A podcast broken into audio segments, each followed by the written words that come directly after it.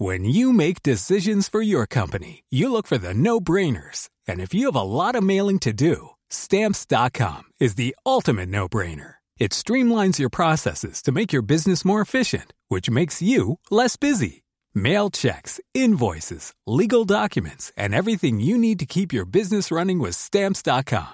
Seamlessly connect with every major marketplace and shopping cart. Schedule package pickups and see your cheapest and fastest shipping options from different carriers with rates up to 89% off USPS and UPS rates. And with the stamps.com mobile app, you can take care of mailing and shipping wherever you are. Make the same no-brainer decision as over 1 million other businesses with stamps.com. Sign up with code program for a 4-week trial plus free postage and a free digital scale. No long-term commitments or contracts. That's stamps.com. Code program. Faisal, wake the warrior.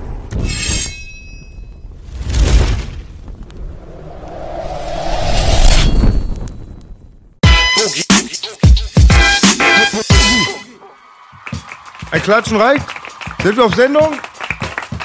Langwitzer sind immer auf Sendung. Yes, baby. Und ich glaube, wir sind noch im Flugmodus. Aber das liegt an den Haze, den ich gerade geraucht habe. Wir sind im Flugmodus, im Podcast. Gegenüber Prinz Pi, an meiner rechten Seite Prinz Belasch und Onkel B, Onkel Boogie. Yes, baby. Der Hast du alle Namen vertauscht? Onkel B hast du dich selbst genannt jetzt, aber ist kein Problem, ja, Digga. ich, ich bin auch im Hood Onkel B, ja, also das weißt du. ja, ja, hast du mich gebeitet, Bruder. Ja, ja. Du weißt, wer der erste Onkel B war. ja, es gibt nur einen Onkel B. Bruder, ist wie bei Rudi Völler. Es gibt nur einen. Digga. Ja, der Hammer an der Spree, Onkel B, Baby. Yes. Ich habe gute Laune. Ich weiß, euch macht das hier nicht Spaß, aber geiles ich Wetter auf, heute, Mann. Ja, ja, Auf super jeden, fresh. Geiles Wetter. Ja, das Wetter ist ein bisschen wie meine Ex. Sieht warm aus, ist aber eiskalt. So, was die Leute jetzt ein bisschen überraschen wird, vielleicht ist, dass wir einen ehemaligen Feind von dir am Tisch zu sitzen haben, der nicht nur von dir selbst, auch auf jeden Fall in diesem Podcast, sogar in der ersten Intro-Folge, auch nicht gerade mild beleidigt wurde, wo wir Schweinegrunzen drüberlegen mussten, damit es überhaupt irgendeiner sich überhaupt reinziehen darf. Und äh, hat auch den ein oder anderen Jab von mir bekommen. So ist es, Ja. Mann, in Berlin. Und äh, der Grund dafür war eine Zeile aus einem Buch. Und es gab zu der gleichen Zeit auch noch einen anderen Kollegen, der auch nochmal eine andere Zeile über mich in einem anderen Buch verfasst hatte. Also waren wir beide, denke ich mal, so ziemlich aufgehypt und elektrisiert so von der ganzen Situation. und äh, ihr beide habt euch an einen Tisch gesetzt und habt die Sache dann kurze Zeit später geklärt. Im Gegensatz äh, zu äh, meinem Gegner, Feind, Ja.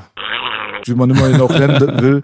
ähm, ihr müsst mir jetzt mal ganz kurz mal erzählen, aber ich will es eigentlich erstmal von Pi hören. Okay. Was war die Perspektive auf diese Geschichte? Wie kam es zu eurem Streit und eurem Klärungsgespräch? Ach, es war einfach so ein Missverständnis. Weißt du, es ging da um Sachen, die sind jetzt auch schon, wie soll ich sagen, über 20 Jahre her. Ja.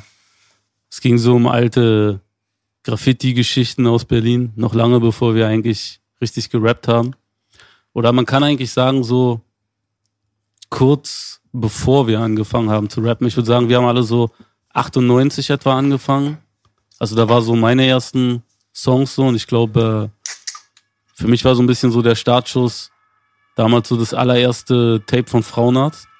Ich weiß noch, dass ich, dass ich das erste Mal, wo ich meinen, meinen Song, nachdem auch mein Label heißt Keine Liebe, dass ich den das erste Mal auf so einer Party gerappt habe live, wo vorher äh, Frauenarzt ankam und gesagt hat, hier ist mein Tapes gerade aus dem Presswerk. Ich habe das von ihm gekauft und wir haben das dann so im Auto gehört, äh, im, im, äh, in so einem Golf oder Polo von Carrie, glaube ich, war das so. Äh, Calibra. Und, und draußen, äh, und draußen, da war, war dieser Skit mit Gauner. Das war damals so ein äh, Ostberliner Rapper. Der Punching Ball für alle. Ja, und dann lief irgendwie so ein Skit und er hat das so, wir haben das dann so gehört und das, er ist gerade so draußen vorbeigelaufen und dann war halt so witzige Situation, weil danach alle so auf der Party natürlich wieder miteinander am Start waren und so und alle kannten sich und das war halt so aus dieser Zeit und äh, der Autor hat, damals hat Jan Wehn hat irgendwie so ein paar Fragen zu der Zeit damals gestellt und damals ist echt viel passiert und ich habe das irgendwie durcheinander gebracht, aber wir haben das äh, geklärt.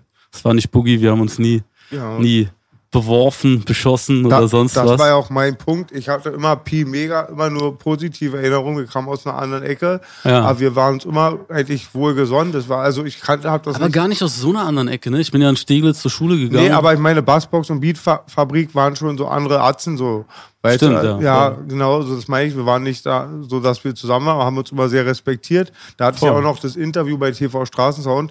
Deswegen war ich ja dann erst geschockt und es hat sich über dann Wochen auch so dann abgekühlt, weil dann doch das Positive überwiegt hat. Erst hatte mich dein Freund Momo Shachur mehrmals angerufen und gesagt, ja, kann man da nichts machen. Ich noch sehr verbittert. Dann kam aber auch, dann kam auch der Homie Wassif ins Spiel. Der war ja zweimal vorher bei mir da und dann war alles abgekühlt. Dann hatte beim Pi gesagt, Boogie, man munkelt, du hast auch schon mal einen halben Fehler im Leben gemacht. Einen halben, einen halben. Ja, und dann hat, fand ich auch gut vom Pi. Er hat dann auch wirklich gesagt, dass es, also, das ist von seiner Sicht ein Missverständnis war. Und was soll ich sagen? Pack schlägt sich, Pack verträgt sich. Ja, Mann, es war aber einfach auch irgendwie äh, Yes, falsch baby. erinnert. Ähm, es gab damals aber auch viele, viele crazy Geschichten auf jeden Fall. Tanzschule Schmidt-Zeit zum Beispiel. Oh, War so die Initiationszeit. die Bullen sind zu sechs, wir zu 30. Holt Boogie frei. Ja, schönster Tag meines Lebens, Dicker. Ja, Mann. Ei, ei, ei. Ja, ja, ja. Und Ja. wir haben uns von dieser einen Fitner nicht kaputt machen lassen. Nee, Mann, aber wir Yes, kennen uns auch schon Ewigkeiten, Ich oder? frage mich nur, wie so ein Missverständnis äh, auftreten kann, weil er keine Person ist, die man eigentlich verwechselt. Also wenn es einen Menschen hier in Berlin gibt seit den Anfangszeiten von Rap, den man nicht verwechseln kann, dann ist der Bruder das. Und auf der anderen Seite finde ich es auch so ein bisschen zwar sehr nett von euch, wie ihr das jetzt gerade präsentiert, aber das Bassbox zum Beispiel voll Respekt vor Beatfabrik damals hatte, das habe ich nicht mitbekommen. Also da gab es schon Nee. auf jeden Fall sehr viel Stichelei. Ich glaube, da ging es aber, es geht, also in Das dieser weiß- Zeit ging es auch gar nicht irgendwie gar um diese späteren Rap-Zeiten, sondern es war eher so noch vor Rap. So. Es war eher meinst so. du die QBBC-Zeit, meinst du? Ja, ja, genau. So. Das ist schon auch ein bisschen davor gewesen. So. Aber dass dieses Ding in, in diesem Buch gelandet ist und dass du selbst auch quasi jetzt zugibst, dass es halt nicht der Wahrheit entspricht. Das ist halt auch schon auf jeden Fall eine sehr, sehr, sehr wichtige Angelegenheit, dass das geklärt wird. Wenn Ben Fall. Salomo hier jetzt sitzen würde und das Gleiche zugeben würde, dann hätte ich mehr Jobs in meinem Leben. Verstehst du, was ich meine? Das ist jetzt wirklich die Wahrheit. Weil da, durch diese Scheiße, die da drin steht, hat ihm persönlich das vielleicht so auf kurzer Zeit, also kurz, in kurzfristiger Art und Weise, hat ihm das vielleicht auf der persönlichen Ebene, auf der Stolzebene und so weiter, hat ihm das vielleicht gekränkt und beleidigt. Aber was dort in dem Buch drin steht, ist halt auf jeden Fall dann schon so ein bisschen ausschlaggebend dafür, wie man wahrgenommen wird und wo man reingelassen wird und wo nicht. Deswegen, ich finde, Voll. eure Sache, die ihr da ge- gehabt habt miteinander, dass ihr die geklärt habt, finde ich gut. Ja, dass es keine große, sage ich mal, im Makrokosmos eine Wichtigkeit für sich besessen hat, ist auch ein schöner Vorteil für beide Parteien. Aber es gilt trotzdem dasselbe Prinzip. Und zwar ist es A, gut, aber dass du hier sitzt und das auch zugeben kannst. Das zeigt auf jeden Fall, dass du Eier hast, weil dass du dich hier alleine hier reinsetzt, weißt du, in dieses Format, wo das halt auch schon auf jeden Fall auf eine sehr negative Art und Weise gegenüber deiner Person geäußert wurde, dass man damit überhaupt nicht cool ist, also damals, so, hätten nicht viele Leute, denke ich mal, den Schneid gehabt, sich hier hinzusetzen und das auch ganz gerade und offen und ehrlich auch zu klären und anzusprechen. Deswegen pauschal Respekt auf jeden Fall, Bruder. Sehe ich genauso. Dankeschön. Paul, nochmal riesen Props dafür. An der Stelle auch mal mein Homie Vassiv, er ist gerade nicht da. An unseren Homie Momo von Scarecrow Baby, der Einzige, der auf ein Album kam und einen Remix, einen Beat steuern durfte, zusteuern durfte. Die sind dann, so wie ich, habe ich die auch analysiert, die gucken auch immer, wollen auch manchmal Frieden, so sind so Peacemaker, wie der Boogie immer. Ich hole Ja, mir am Kameradenweg, alle rauchen eine Bong, wieder Peace in the Hood, Baby. Ja, ja und man kann ja auch Fehler machen. Irgendwann sagte ich ja bei Atzenkalle, nein, okay, ihr hattet recht, es war nicht der Westen, es war der Osten. Es wäre nur gut halt, wenn sich manche Sachen so ein bisschen mehr an die Wahrheit halten und ein bisschen weniger an die Diplomatie so. Weil ich weiß ganz genau, da werdet ihr mir beide zustimmen, die Berliner Zeiten damals, Anfang der 2000er, die waren sehr, sehr hateful so. Ja, und ich finde es sehr, sehr wichtig, dass die Geschichte so weiter erzählt ist, wie sie auch passiert ist. Weil dieses Format, das wird in zehn Jahren angeguckt und da werden Leute sich dann fragen, äh, also die werden miteinander quatschen und sagen, ey, guck mal, von dort haben wir die Wahrheit erfahren. Wir haben wirklich einen guten Einblick darauf gehabt, wie Berlin funktioniert hat, wie die Straße funktioniert hat, wie die Beziehungen der Camps zueinander waren und so weiter. Eigentlich ist es ein Zeitzeugen historisches Ding so, weißt du so? Ja. Und da gab es bei der Bassbox und Beatfabrik-Sache, so wie ich es damals mitbekommen habe, gab es gewisse Lager, die haben sich äh, respektiert und die waren neutral. Und dann gab es ein paar Lager, weil Bassbox war ein Riesenhaufen, Bruder. Weißt Ja, du so? Die haben das nicht so respektiert, die haben mehr gehatet und so weiter. Und ich denke, dass es sehr bezeichnend war für den Flair, den wir damals im Anfang 2000er, Mitte 2000er Berlin damals in dieser Rap-Szene gehabt haben. Ich habe sehr, sehr viel Hate in meinem eigenen Bezirk, A, musste ich mit kämpfen, mit Crews und so weiter, Leute von der Straße aus meinem eigenen Bezirk. Da hat's erstmal angefangen. Ich musste jetzt gar nicht erst weit suchen, weißt du, um Hater, Neider und Probleme und Stress und so Vor weiter zu suchen, weißt du so? In dem Augenblick, wo ich angefangen habe zu schreiben und das erste Video war draußen, kamen sofort die Probleme. Sofort. Ab dem Tag. Weiß ich sofort, Story. was du meinst. Weißt du so? Nur bei Bassbox war ja auch immer graviert, es war der unkoordinierte Haufen. Äh, abge ange abgesehen von Meinungen, die auch immer sich auseinanderdrifteten, war es auch immer halt so, du konntest Bassbox sein und deine Arzten dissen alle Savage und du liebst Savage und ärgerst dich nur darum. Ich weiß, dass Frauen... Paradebeispiel. Paradebeispiel. Gut, dass du das ansprichst. Genau. Das war nämlich das Mock-Album. Genau, und ich war so sauer. Savage war schon immer mein Freund. Ich komme ins Studio, was macht ihr da? Warum?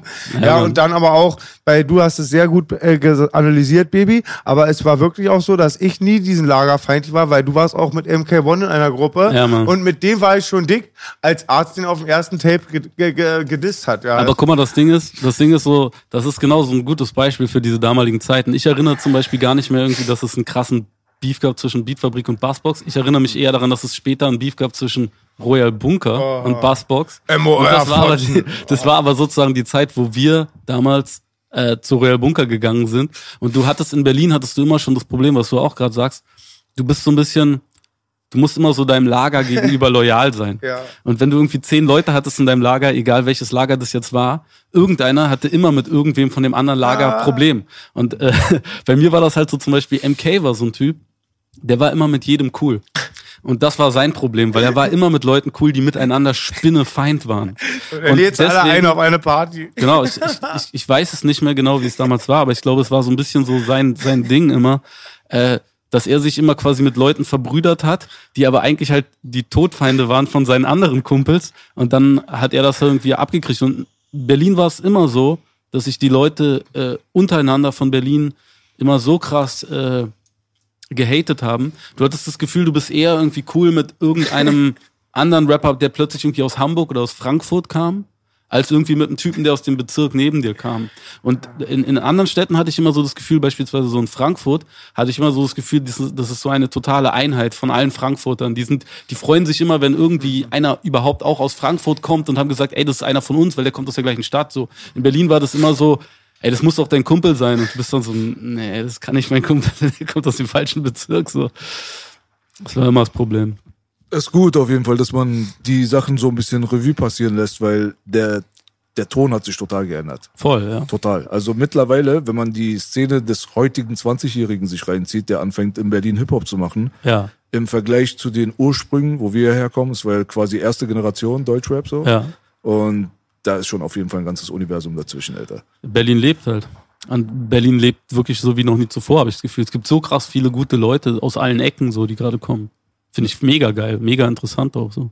Aber die History ist auch auf jeden Fall interessant, weil die Leute Voll. werden zurückgucken und werden halt dieses, dieses krasse Kontrastprogramm einfach sehen, so. Voll. Und voll. wer das damals mitbekommen hat und heute mitbekommt, ist halt in einer privilegierten Position so, weil du hast beides gelebt, weißt du so? Ich glaube, in Berlin war auch immer so Competition, auch wenn das immer so feindliche Competition war und nicht jetzt so freundlich wie irgendwie, wenn man irgendwie zum Sport geht und sagt, komm, wir machen freundlich Sparring miteinander so. So in Berlin war das immer bierernst so. Die Lebenseinstellung Pi war, es gibt kein Battle. Das war die Philosophie, das Lebensmotto. Das Lebensmotto, es gibt kein Battle. Ja, außer halt bei uns damals, weil wir hatten ja die Wir battlen jeden Tour.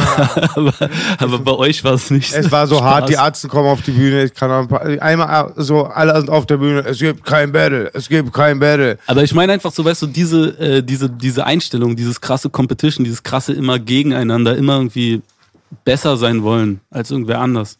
Ich glaube, das ist das, was mittlerweile auch einfach so krass viele starke Leute aus, aus der Stadt irgendwie hervorgebracht hat, was so diesen Nährboden gegeben hat. So, Ich Hier- sag doch mal, in dieser Stadt herrscht der Neid, doch das pusht das Niveau. ist so. Ist so. Konkurrenz belebt das Geschäft, der alte Spruch. Ja. Voll. Ja. Aber das ist auch die Wahrheit. Aber das ist, das ist so einer der Vorteile von Kapitalismus zum Beispiel. Also so, wenn man sich über Kapitalismus unterhält, vor allem aus der Fraktion, wo wir herkommen, wird es in einem sehr negativen Kontext behandelt. Aber gewissermaßen gibt es auch Vorteile. Und in dem Augenblick, wenn es eine, äh, wenn du eine Ellbogengesellschaft aufbaust, wo jeder besser sein will als der andere, um einfach zu überleben oder Vorteile zu haben, dann produziert es natürlich auch irgendwelche Qualitäten so. Weißt du? Voll, voll, Und das klar. ist halt das, was, glaube ich, das so untermauert, was du gerade gesagt hast über die Anfänge der Berliner Zeit. Man hat wirklich versucht, sich durchzubeißen und sich durchzuboxen und das war halt sehr, sehr com Competition. Ich fand das ja sogar so. antikapitalistisch, diesen Competition-Gedanken, weil für mich war das so, guck mal, ich, ich komme ja aus Zehlendorf und ähm, so, wenn du aus Zehlendorf kommst, hat jeder halt irgendwie gleich irgendwie so diese Meinung, hey Mann, das, der kommt so aus dem mega reichen Haus. So. Ja, das wäre ich auch voll gerne gewesen, war bei mir aber leider nicht so. Und das Ding war so, ich hatte halt um mich herum so ganz, ganz viele Leute, wo, wo irgendwie klar war, okay, der Vater von dem, der hat fünf Autos, der Vater von dem, der hat drei Autos und der Vater von dem hat zwei Autos und noch eine Yacht und noch drei Häuser da. Und das war, das war halt irgendwie ein kapitalistischer Wettkampf, ja. Und das war irgendwie so ein Wettkampf, da konntest du als 16-Jähriger nicht mitspielen, weil den haben irgendwie die Väter schon vorher gemacht, diesen Da Wettkampf bist du Autodieb geworden. das nicht, aber, aber in dieser Hip-Hop-Sache, egal ob das jetzt irgendwie Graffiti war oder, äh, oder irgendwie Musik, da hatte ich das Gefühl, da wurden irgendwie die Karten neu gemischt. Weil da war es irgendwie eigentlich scheißegal, was irgendwie du von zu Hause an Geld und an Möglichkeiten mitbekommen hast, in dem Moment, wo du halt auf der Bühne standest und das Mikrofon hattest und halt irgendwie diese gleiche Gruppe überzeugen musstest von dir, von Leuten, die da vor der Bühne stehen. So, da ist das scheißegal gewesen, irgendwie, äh, wie viel Kohle deine Eltern zu Hause hatten. Ich meine, es hat dir bestimmt, es, es hat dich natürlich irgendwie geprägt und sowas, aber das Ding ist so, trotzdem so in diesem einen Moment, wo du auf der Bühne bist, bist, bist ist das irgendwie, sind diese Unterschiede so ein bisschen verschwunden und du hattest das Gefühl so, okay, du kannst halt hier irgendwie in dieser Hierarchie kannst du halt irgendwie auch dich irgendwie behaupten, wo du dich halt draußen nicht behaupten konntest, so weißt du? Es, es, es gibt immer irgendwie diese Sachen, ob das jetzt irgendwie der, der Yachtclub ist in Zehlendorf oder irgendwie der Schulhof in Schöneberg oder der S-Bahnhof Friedrichstraße so. Es gibt immer irgendwie so diese Sachen, wo ich mich jetzt als, sage ich mal, schmächtiger deutscher Junge mit Brille nicht besonders behaupten konnte. Aber diese, diese Hip-Hop-Szene damals war für mich so der einzige Platz, wo ich das Gefühl hatte, wenn ich irgendwas drauf habe, dann werde ich dann dafür respektiert und krieg irgendwie jetzt nicht irgendwie ein Sternchen im Heft oder so, aber krieg wenigstens irgendwie sowas, dass die anderen sagen, ey Mann, du bist cool, du bist auch dabei. Du hast was auf dem Anerkennung, Kasten. So. Anerkennung. Ich ja. habe auch meine Anerkennung Genau, ja. Hip-Hop mir geholt. Ja. Genau. Und bei Graffiti fand ich, war das sogar noch mehr so, weil du wusstest ja nicht, wer steckt jetzt irgendwie hinter dem Tag, wer steckt hinter dem Namen, wer steckt hinter dem Bild. Ist das irgendwie so ein, ist das irgendwie so ein Zwei-Meter-Typ, der irgendwie jeden BGS-Typen sofort irgendwie umschnipsen kann? Oder ist das halt irgendwie so ein kleiner, schnittiger, äh, dünner Lauch oder so, dem du das gar nicht ansiehst und der vielleicht irgendwie auch ganz, ganz komisch aussieht? Ich meine, ihr kennt alle bestimmt von früher auch noch irgendwie viele so Graffiti-Legenden und da gab's Mythen, so, Mythen. da gab es so einige Leute, wenn du die dann so im echten Leben kennengelernt hast, hast du dir so gedacht, dieser Typ, der so unscheinbar aussieht, der kann das nicht sein. Das kann nicht derjenige sein, der den Mut hat, da irgendwie nachts auf das Haus raufzuklettern und sich abzuseilen. So. Das fand ich immer äh, beeindruckend so. Weil da ging es einfach um Taten und nicht um Herkunft. So. Trotzdem immer, für mich war dann immer auch so wirklich dann diese Vorbildfunktion, haben dann auch immer so dann auch die erreicht, die dann all- die Superlative waren, auf Voll. In, all, in allen Bereichen, die ähm, Top-Karten hatten, so die ähm, rappen konnten, hart auf der Straße respektiert, Geld machen und halt auch sprühen halt. So ein paar, die machen dann alles auf einmal. Voll. Und ich finde, das sind immer so, äh, also in- der Jugend finde ich da, da, da mischen sich so ein bisschen auch die Karten, was so Respektspersonen angeht. So, ich meine, bis zu so einem bestimmten Punkt respektiert man bestimmt so seine Lehrer, aber irgendwann kommt halt so der Punkt, wo du so merkst, okay, guck mal, die schreien immer nur rum, die sind äh, unfreundlich, die sind unhöflich, die sind nicht nett, du, du, du die Staatsmacht wird irgendwie sowas, die drangsalieren dich immer irgendwie so ein bisschen die Bullen so, ja. Und du suchst dir irgendwie andere Respektspersonen, Leute, zu denen du aufschauen kannst und das muss dann für dich, also für mich war es jedenfalls so, es muss dann immer irgendwie eine Berechtigung haben. Und wenn du dann halt so irgendwelche Legenden triffst, seien das jetzt halt irgendwie die Graffiti-Legenden oder irgendwelche äh, Rapper oder, oder Produzenten oder DJs oder so, das waren immer so Leute, wo ich dann das Gefühl hatte, so, okay, cool, so, von denen kannst du so voll was lernen. So. Und ich hatte so das Glück, da so einige Leute irgendwie kennenzulernen, so, die mich dann echt auch so krass beeinflusst haben, so in der Zeit, wo ich dann so das Gefühl hatte, okay, krass, so, da kann ich mir jetzt irgendwie ein bisschen was von abschauen, da kann ich irgendwie so, das kann ich irgendwie so mitnehmen, so. Ein wichtiger Punkt, genau. Und dann noch, was, denke ich, auch eine große Rolle gespielt hat, Anerkennung auch. Also bei mir dann irgendwann war man dann zu Hause bei der Mama unten durch, so, dann hat man woanders sich so die Leute geholt, die einmal loben und so, und dann wurdest du meistens für Scheiße gelobt, wa? Ja, Mann. Ja. Also ich weiß noch damals, wenn heute ein Kumpel bei mir klingelt, war sehr früh dann schon ähm, alleine, also ähm, auf eigenen ähm, zwei Beinen. Und wenn heute einer bei mir klingeln würde, Onkel B zum Beispiel, der macht sowas hoffentlich nicht, weiß ich nicht, lasse ich jetzt mal stehen. und, ähm, da, ich habe gerade abgestochen, und klar bist du für den Homie da, ja, aber ähm, man kotzt ab bei sowas. Früher wurdest du gefeiert. Umso blöder die Aktion war, umso mehr wurde geklatscht. Bei vor BC-Zeiten waren noch die Langwitzer Zeiten mit warte, warte. vor den BC-Zeiten waren die Mau-Mau-Gangster-Zeiten da, die Langwitz-Atzen und die Mau-Mau-Gangsters haben immer zusammen Langwitzkirche rumgehangen. Da war Langwitzkirche einer der gefährlichsten zehn Orte Berlins mit vielen Brüdern, die unter, zum, zum Teil nicht mehr unter uns sind. Und da war immer der Wind sehr hart halt. Aber umso größer die Scheiße war, umso mehr wurde geklatscht. Oder dann bei BC, kennt ihr noch die Zeiten, du kennst es noch, Onkel B war da noch nicht dabei, mit dem Megafon, immer Arzt mit seinem Megafon, du hast gerade angesprochen, diese Sachen. Die Bullen sind zu sechs, wir zu 30 und dann immer, ja, yeah, eins, zwei, drei, Oberkörper frei. Das ganze, ganze Bahnsteig grölt dann Friedrichstraße aufpochen, den DJ Walkman, Walkman ranmachen, es läuft Beat Street am Bahnhof, alle Brummen, alles voll, die beste Zeit, Baby. Ja, Yes. Mann, da gab's geile Zeiten. Der DJ, du meinst äh, den U-Bahn-Kasten. Na, Baby, da, wir hatten, ein, hatten alle so Vierkantschlüssel, dass wir in die Ja, ich weiß, ich meine nur, die Leute denken, du redest von einem echten DJ. Danke, Baby. Also, ich musste mal kurz übersetzen. Der Danke. DJ in Berlin ist in der U-Bahn, es ist der kle- kleine Kasten, wo der Atze immer drinnen sitzt mit dem Mikrofon und sagt, zurückbleiben bitte. Genau. Gibt's den überhaupt noch? Ich glaube, Heutzutage ich Nee. gibt's den nicht mehr. Genau. Die Baby- Leute kennen ihn noch, der ist noch nicht so alt. Ja, Mann. Der DJ. Manche, der manche von den Podcast-Fans waren noch flüssiger, als ich schon im Knast war, wa? Verrückt. Das stimmt sogar. cool. Yes. Ja, Mann, es war eine. Aber jetzt hast du zum Beispiel gerade ein Klatschen dafür bekommen, dass du im Knast warst. Wir sind immer noch genauso behindert wie früher, Bruder. Es hat sich nichts geändert.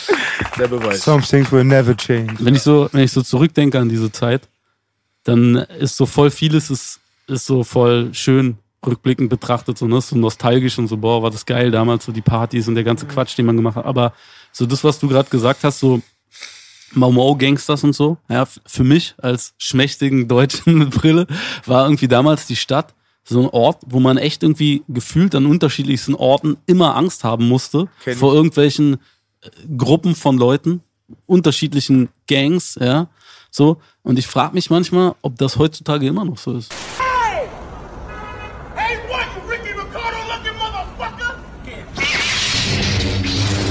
Meine Jugend war wirklich geprägt von diesen Jugendhäusern als sozusagen Treffpunkt, um da irgendwie andere, ich sage jetzt mal einfach so Hip-Hop interessierte Jugendliche zu treffen, um da irgendwie, da, die, da gab es irgendwie so die Möglichkeit, ein bisschen zu breaken, bisschen Musik zu machen, bisschen irgendwie so Graffiti zu machen und so und Each auch, one, teach one.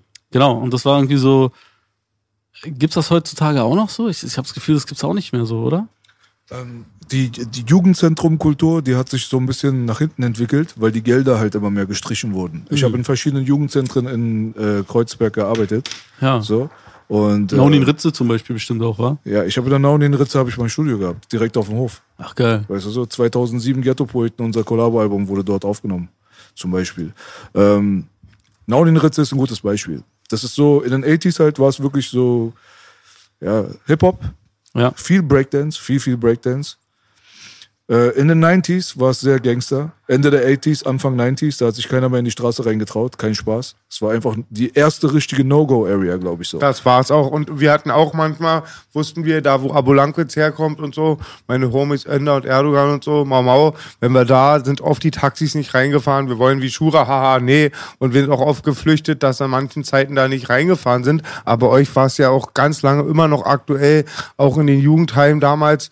Ähm, wenn ich immer auch war, in Tommy Weisbecker Haus und so, war ich sehr früh. Ja, Tommy Weisbecker. Oranienburger, wie Aber heißt jetzt, denn das? äh, Oranienburger, wie heißt das? bitte? Oranienburger, weiß ich nicht. Kann sein. Tech war mehr so ein Das bisschen ist Punker- Oranienstraße. Oranienstraße, genau. Ja, ja, das war Tech, das war, aber das war, ja. Till Und bei Ghetto, bei? Ghetto Das Tech gibt's immer noch in Köpenick, aber um die Story jetzt mal zu Ende zu bringen. Als wir 2007 das Album dort aufgenommen haben, Das war da die war dann, Deutsche. das war die Zeit, wo dieses Gangstermäßige langsam aufgehört hat. Da Mhm. kamen dann langsam die Leute, die zugezogen sind, sich in Kreuzberg Immobilien gekauft haben, Schwaben, Amerikaner, Bayern und so weiter. Und das war die letzte heiße Phase, da war es auch noch richtig heiß. So. Und man hat da gemerkt halt auf jeden Fall, da war ich jetzt schon erwachsen, habe schon gerappt. Und die Gelder wurden gestrichen. Die Gelder wurden gestrichen. Das war die ganze Zeit das Thema. Jugendzentrum nach Jugendzentrum nach Jugendzentrum hat es sich nicht mehr erlauben können. Ich hatte auch beobachtet, Und das ist schon so ein Armutszeugnis. Weil, wie er gerade gesagt hat, das ist halt entscheidend gewesen, weißt du? Du hast halt die Leute von der Straße, hast du die Kids und so ein bisschen wegbekommen. Ja, ich fand, das war, also für mich war so ein wichtiger Aspekt, der damals so in diesen Jugendzentren so war, dass so Generationen aufeinander getroffen haben. Du bist halt so hingekommen als jemand, du wolltest irgendwie rappen lernen oder so. Und dann waren da halt irgendwie so ältere Dudes, die haben dir das so ein bisschen beigebracht und du hast das halt irgendwie dir so angehört, so wie, wie halt weiß ich nicht, wie du halt irgendwie so in die Uni gehst zu einem Professor. So, du, du, da sind halt irgendwie Leute, so, die wissen, wie es geht und du gehst halt hin, holst dir so dieses Wissen und du hast das Gefühl, dadurch war immer so ein Austausch. Und das war, ich fand das super geil und super wertvoll. Und das war auch was, was für mich so, so ein, so ein spezielles Berliner Ding war. So alleine die ganzen Jugendzentren, die du gesagt hast, so jetzt in Kreuzberg, das sind ja sehr, sehr viele gewesen. Zum Beispiel Böckler Park beispielsweise, da habe ich immer früher meine Proben gemacht, wenn die mich da reingelassen haben oder so.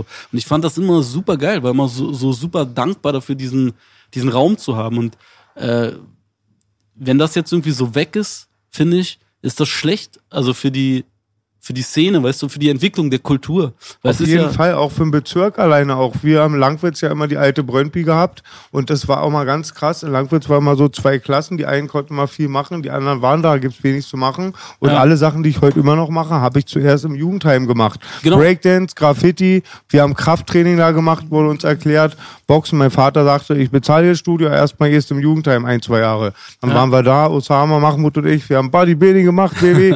Breakdance wurde gemacht, ganz tolle Graffiti-Crews, da waren sie alle, die Critters waren da und UTS und haben schön gesprüht, ja. Und ich denke mir, sowas ist ganz wichtig. Und du siehst halt auch immer halt, wie ein Staat ist, was er für die Jugend macht. Und das wird halt immer weniger. Ich wollte noch was anderes beobachten, B.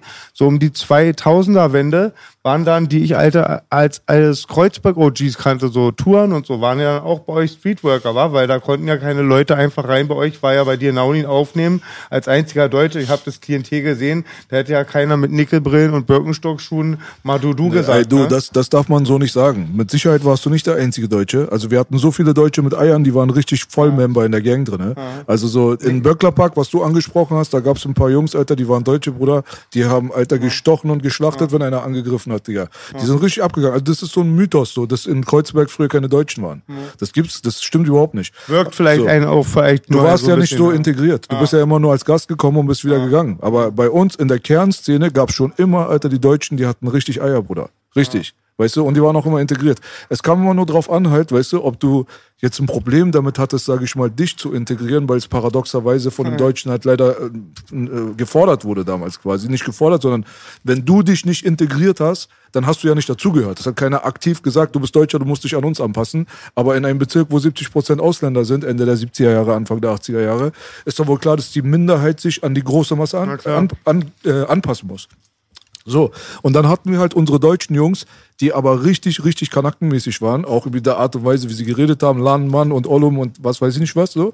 Die waren halt einfach da, die sind so aufgewachsen, die meisten waren halt Kanaken und die haben sich dann auch total gut mit den Leuten verstanden und es gab richtig gute Harmonie. Aber es war halt wirklich türkisch dominant, dieser Bezirk, deswegen gab es diesen Mythos. Wenn du zum Beispiel als deutscher Junge damals in Kreuzberg bei uns, wenn du jetzt gesagt hast zum Beispiel, ah, diese Kanaken und so, die gehen mir jetzt auf den Sack und ich möchte mich mit denen nicht äh, umgeben, so. Ich ziehe mich jetzt in meine Ecke zurück. Ja gut, dann ist klar, ist nichts draus geworden, Bruder, weißt du? Aber für die, die offen waren, Alter, gar kein Problem. Ich kenne das ja auch, hatte im Baba bunten Kreis alles drin und am Schlu manchmal haben wirklich die Kanaken dominiert und Mama kam, hat immer gesagt, Moritz, du redest wie ein Türke. Eine Zeit lang habe ich echt gesagt, du wolltest du, wolltest du, tschüss und so. Das war nicht mal fake, aber man hat so irgendwie übernommen. Ja, meine erste Wohnung war, äh, ich bin 2002 nach äh, in Wrangelkiez gezogen. Das war damals so die günstigste Wohnung, die es gab, ich konnte mir was anderes nicht leisten. Ich hatte 250 Mark oder war es schon Euro? Müsste schon Euro gewesen sein, war? Äh, Görlitzer Straße 45 habe ich gewohnt, 55 Quadratmeter Erdgeschoss. Und ähm, das war damals, als ich da hingezogen bin, da meinte so mein Vater zu mir, der hat immer so den Tagesspiegel gelesen und der meinte so, ey, Wrangelstraße ist so die Straße in Deutschland mit der höchsten Kriminalitätsstatistik, die kannst du nicht hinziehen. Unglaublich. Und es war halt natürlich auch so, wenn ich da nachts rumgelaufen bin, ich hatte immer auf jeden Fall Paras, so ganz normal. So, das hast du, hast du immer gehabt. Und das war damals für mich auch so, ich hatte das Gefühl, hier wohnen wirklich, also auf meinem Klingelschild war, glaube ich, das der einzige deutsche Name. So. Und ich habe mich trotzdem natürlich wohlgefühlt, so wie du gesagt hast. So, aber wir hatten halt doch gleich unser Studio da, Falkenstein, Royal Bunker und so. Ich habe mich da wohlgefühlt und so. Was, was blieb mir auch anderes irgendwie übrig so. Aber was ich, wo ich mich nicht Welches mehr Jahr war das nochmal? 2001. 2001. 2001, 2002 Winter bin ich da hingezogen. Ähm, und das hat sich dann sehr, sehr schnell, also da war das wahrscheinlich auch schon so am Abklingen, das, was du so meinst. Da fing das dann irgendwie schon so an, dass du das Gefühl hattest, okay, jedes Wochenende verändert sich halt dieser Kiez ein Stück weit. So, es kommt halt irgendwie, auf einmal war irgendwie so die schicke neue vegane Bäckerei da. Auf einmal waren irgendwie so die äh, Porsche Cayennes da mit dem Stuttgarter Kennzeichen und du wusstest so, da zieht wieder eine Studenten-WG ein aus Stuttgart so. Und ähm, so wie du gesagt hast, halt irgendwie damals war es relativ günstig, das zu kaufen. Ich glaube, wenn du damals so äh, dir da irgendwie eine Wohnung gekauft hättest, so hättest du für 50.000 Euro oder so wahrscheinlich eine krasse Bude gekriegt, die mittlerweile irgendwie das Zehnfache wert ist so. Und äh, dieser Bezirk hat sich für mich gefühlt innerhalb von fünf Jahren total verändert. Und obwohl es sozusagen ein Stück weit äh, familiärer wurde, mehr Bio-Kindergärten und sowas, ja, äh, hatte ich trotzdem das Gefühl, der Bezirk hat irgendwie so seine äh, seinen Zusammenhalt so ein Stück weit und seine seine Identität verloren, weil diese diese neuen Leute, die die haben da halt irgendwie gewohnt. Und du wusstest okay, die wohnen jetzt halt hier irgendwie in, in, in Kreuzberg im Wrangelkiez, aber vielleicht ziehen sie auch irgendwie bald nach Prenzlberg oder nach Friedrichshain, so. Das ist denen egal. Die wollen halt einfach irgendwie nur eine schöne Dachgeschosswohnung, Altbau haben, so. Das sind Studenten, so. Aber die, die alten Leute, die da gewohnt haben, gerade die Familien, so, die da schon irgendwie seit 30 Jahren oder so gewohnt haben, äh, die wollten da bleiben, weil es ihnen da einfach gut gefallen hat, weil die sich da super wohl gefühlt haben. Und ich fand, diese äh, Identität hat äh, zumindestens dieser Kiez da am Schlesischen Tor relativ schnell verloren. Oder? Also ich meine, du musst es ja auch irgendwie mitbekommen haben. Bist ja auch, welcher Jahrgang bist du? 82. 82. Ja, also wir hatten unser Studio gegenüber vom Royal Bunker in Beatles. Damals 2005 haben wir, glaube ich, sind wir eingezogen. Und ja, das war halt sowieso meine Hut, so, weißt du so? Also für mich war das jetzt nichts Neues. Äh, für Mach auch nicht.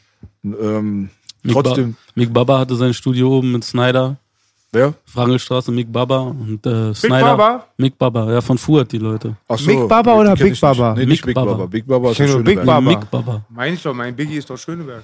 Nee, nee, das ist Ja. ein anderer. Nee, den, mit denen hatte ich nichts zu tun gehabt. Nur äh, im Jahr 2007, wo wir in die Naunin gezogen sind, da war das schon auf jeden Fall deutlich spürbar, dass sich da was verändert. Aber das war auch nochmal eine sehr heiße Phase. Also 2005 bis 2008 so ungefähr, Wrangelkiez war auch nochmal, hat nochmal so einen Boost bekommen. Das war auch zu der Zeit, wo die Bullen da angegriffen hatten. Da gab es ja dieses Wrangelkiez-Massaker da, Ja. wo die irgendwie Alter, zu Hunderten reingekommen sind und Ja. alle haben Prügel bekommen, inklusive Kinder. Ja. Und da war ein ganz großer Aufschrei damals in der Politik deswegen und so. Die Kriminalitätsrate war wieder am explodieren damals. Es waren ganz, ganz Görlitzer verrückte Park war Leute. immer so ein Ding, was in den Medien war. Definitiv, das kam auch nochmal dazu. Das wurde immer heißer, immer heißer. Das war so die letzte Phase auf jeden Fall, dass da der Zusammenhalt ein bisschen verloren gegangen ist und dass da halt so, natürlich, ich meine, es war mal ein Randbezirk und dann wurde es zum Zentralbezirk. Ja, Ja, stimmt, also ja. es muss sein, dass sich da was verändert. Randbezirke sind immer da, wo die Armen leben. So. Und da, wenn es kein Randbezirk mehr ist, dann leben halt da irgendwann nicht mehr die Armen, sondern weiter zum Rand bitte. So. Und das ist ja das Problem mit Gentrifizierung. Und deswegen ist halt Kreuzberg so ein aufgescheuchter Herd, der sich jetzt langsam so ein bisschen abregt. Aber die letzten 15 Jahre gab es ja Demos ohne Ende. Unsere Mieten zu teuer, wir werden verdrängt, dies, das und jenes. Das war halt ein ganz großes ähm, Thema immer. ja. Aber du hast recht auf jeden Fall. Es gab diesen Flair und der Flair ist halt ein bisschen geblieben so. Also man hat so die Nachwirkungen des Flairs hat man immer noch da. Auf jeden Fall. Aber die Welt hat sich auf jeden Fall total geändert, Digga. Es hatte früher halt so diesen Charme, dass du, wenn du. Es war so die Zeit, wo ich auch studiert habe und ich hatte halt absolut keine Kohle. Für mich war halt so standardmäßiges äh, Essen am Tag waren halt irgendwie so diese silbernen Mama-Tütensuppen. Weißt du, so diese, diese japanischen so.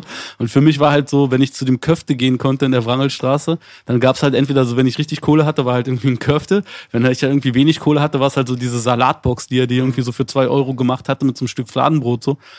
Und du hattest aber trotzdem das Gefühl, du kommst halt irgendwie mit wenig Kohle da gut über die Runden. Du hattest trotzdem irgendwie so Lebensqualität. Und Kreuzberg hat dir immer Lebensqualität gegeben und immer auch irgendwie so ein Charme. Und es hatte immer so diesen Flavor, dass die Leute gesagt haben, ey, okay, guck mal, du hast irgendwie gerade nur zwei Euro auf Tasche, ist okay, kriegst du trotzdem irgendwie was Geiles zu essen, so, ist cool. So, heutzutage ist es halt so, da ist dann halt irgendwie ein veganer Burgerladen, wo halt irgendwie ein Burger 12,80 Euro kostet.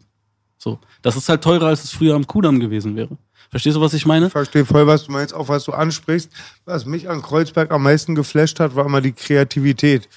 Also es gibt. Warte, warte, verlier den Punkt nicht, aber zu dem, was du gerade gesagt hast, bei Hasser ist das ganz, ganz prominent. Ich stand vor drei, vier Tagen, stand ich im Hasser drinne, nach langer Zeit, weil ich mag Hasser ehrlich gesagt nicht. Ich mag weder die Typen, die dahinter stehen, noch was sie repräsentieren, noch deren Preispolitik, dem gehört die ganze Scheißstraße. Weißt du?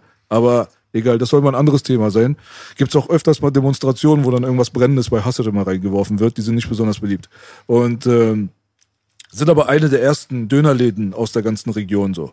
Und da stand jetzt letztens so zwei so Leute, da hast du gemerkt, die sind nicht von uns. Die haben sich da so einen Döner bestellt, aber auch junge Leute, 20, 21 so. Und der Bruder, der kriegt dann seinen Döner, kriegt sein Geld zurück und guckt erstmal so 20 Sekunden lang auf seine Hand so. Und ich gucke so von der Seite, weil ich bin der Nächste. Ich gucke so an so, ich merke sofort, was sein Problem ist. Er erzählt gerade, ob er nicht zu wenig Rückgeld bekommen hat. Und dann guckt der Opi ihn an, Digga, von Hassel und sagt, nee, ist schon richtig, 55 ist richtig, Bruder. Dann wird ihm erstmal klar, dass er gerade 55 investiert hat für so einen dünnen Lappen. Da ist nicht mal Fleisch drin gewesen. Ich habe von der Seite geguckt, habe ein bisschen, wirklich ein bisschen so Mitleid bekommen mit dem Jungen. Ja? Und das ist halt so das Ding so. Früher hast du da genau um die Ecke so oft, Alter, weißt du, so eine Mark Döner gehabt. So. Wenn einer neu in Kreuzberg seinen Laden aufgemacht hat, da hast du Luftballons gesehen und du wusstest, okay, eine Mark Döner, lass uns angreifen. Warst du viermal am Tag da, weißt du so? Es war wirklich sehr, sehr günstig, sich zu ernähren. Und die haben sich angepasst an diese ganze Touristik halt so. Ja. Und mittlerweile ist die Qualität halt Lowlife so im Vergleich zu damals und es ist halt sowas von überteuert. Äh, Darüber haben wir uns immer kaputt gelacht. Über Stuttgart, über München. Ja. Was die für einen Döner Genau. da drüben bezahlen, war für uns der Joke. Ja. So, und jetzt ist auch bei uns so ein bisschen mit reingekommen, leider. Aber immer noch seid ihr ähm, der, äh, der, die, der führende Part in meiner Stadt, weil gestern waren Freunde aus Österreich bei mir und dann doch ab 22 Uhr kannst du, äh, dann schickst du doch nicht nach Langwitz, sondern sind sie nach Kreuzberg gefahren. Ja, und ich war Langwitz-Niveau muss man erstmal Ja. erreichen, Bruder. Das ist hart. Äh, Das ist sehr hart. äh, ja, ähm, ja, dann ist, bleibt dann doch nur Flex und der Candy Shop dann übrig. Ähm, ja, ich wollte sagen, ich war immer geflasht von der Kreativität. Bin dann Mitte, Ende der 90er viel mit Kreuzbergern zu tun gehabt. Ja. Und auch ähm, dann aber auch von der Kreativität. Also beim Langwitz-Song kann es nur drei Features geben, weil es gibt nur drei Rapper in Langwitz. Bei Kreuzberg hatte ich manchmal das Gefühl, es gab pro Straße drei Rapper. Und Touren sagte mal, glaube ich, zu mir, es gibt mehr kaputte, aber auch mehr heile. Guck doch Rap City Berlin 1 einfach. Da haben sie doch die Berlin-Karte und die roten Punkte, in welchem Bezirk welches Camp war. Ja. Da hast du in Kreuzberg gesehen, ja, un- ungefähr die Hälfte von allen. Nein, nein, Die hab ich gemacht, diese Karte. Ah. Siehst du? Ich habe dieses DVD-Menü Dann gebaut. weißt du, dass ich recht habe, Bruder. Ja, Mann, so Ja, war jetzt, ich habe Kraft aus Sachen gezogen, die in der Gesellschaft verpönt sind. Islam, Kampfsport, Hip-Hop, Pitbulls und Homeboys, baby. You ain't shit without your Homeboys. Ich danke allen, die mich begleitet haben. Ich liebe euch. Und ich bin zurück aus der Hölle und die wenigsten überleben. Viele. Ich habe 17 Betonspritzen. Mein Freund Gazi, also nicht mein anderer Freund Gazi 030, sondern der von Bonnie's Ranch, hat zwei, glaube ich, nur überlebt.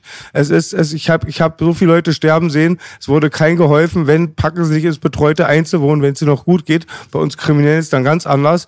Und das ist einfach verrückt und es ist einfach auch eine Maschinerie. Es ist ein System, wo Geld dahinter steckt. Die Pharmaindustrie ist, ist so eine ver komplette Verschwörung. Aber das ist B-Teils. Ich erzähle euch li lieber lustige Geschichten, wie ich die Krankenschwester gevögelt Alter, habe. An mich, Alter, werden Sachen Alter, weitergeleitet hier, mit denen ich nichts zu tun haben will. Also ich verweigere die Aussage, es ist nicht mein Teil. Blame it on the boogie. ich Blame habe it on the boogie. genug Probleme. Ja. Mich. Sadik hätte gerne meine Probleme, habe ich gehört.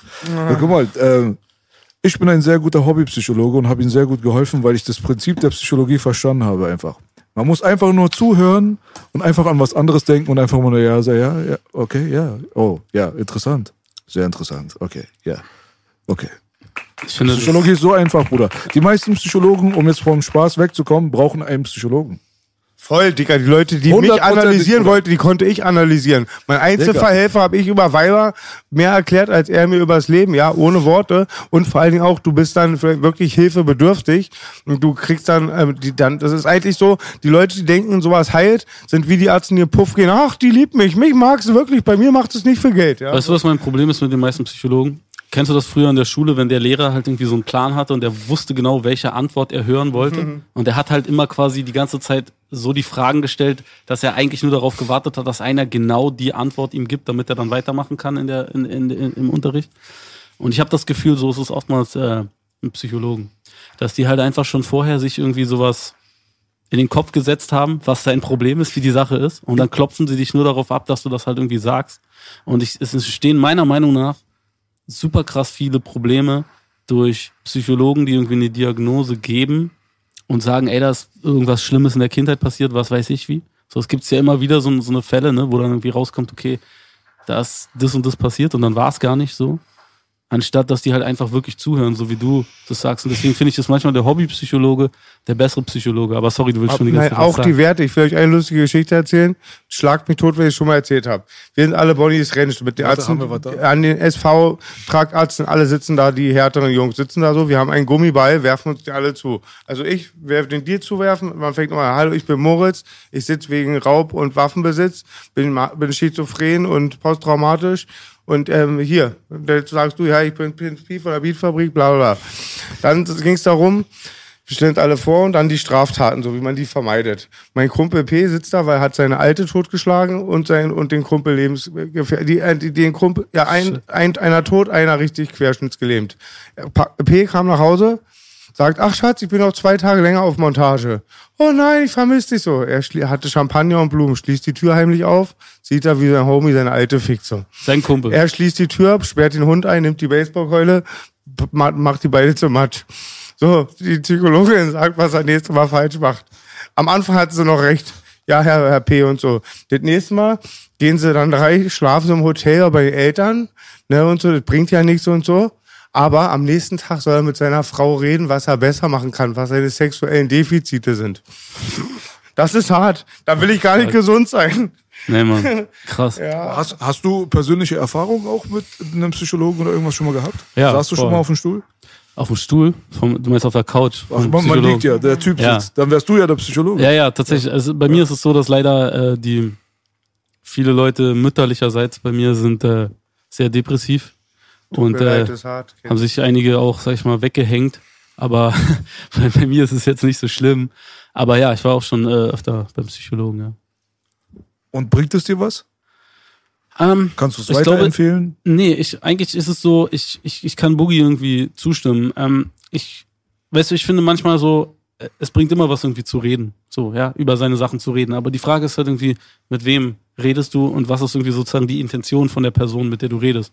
Ein Psychologe hat eigentlich sozusagen Bock, möglichst lange mit dir, am besten über Jahre hinweg, zu reden. Der möchte, das ist nicht sein Interesse, dass er irgendwie mit dir zwei Gespräche führt und dann sagt, okay, das war's, ich habe den Fall gelöst, hau rein. So, wenn du dich irgendwie mit einem Kumpel triffst, also jemand, der wirklich dein Bestes äh, im Sinn hat, so, dann ist es halt so, derjenige hat keinen Bock mit dir irgendwie die nächsten fünf Jahre lang das gleiche Gespräch zu führen. Der möchte dir helfen, weil der auch Bock hat, mit dir irgendwie wieder coole Sachen zu besprechen. Der will nicht die ganze Zeit nur über deine scheiß Probleme reden. So.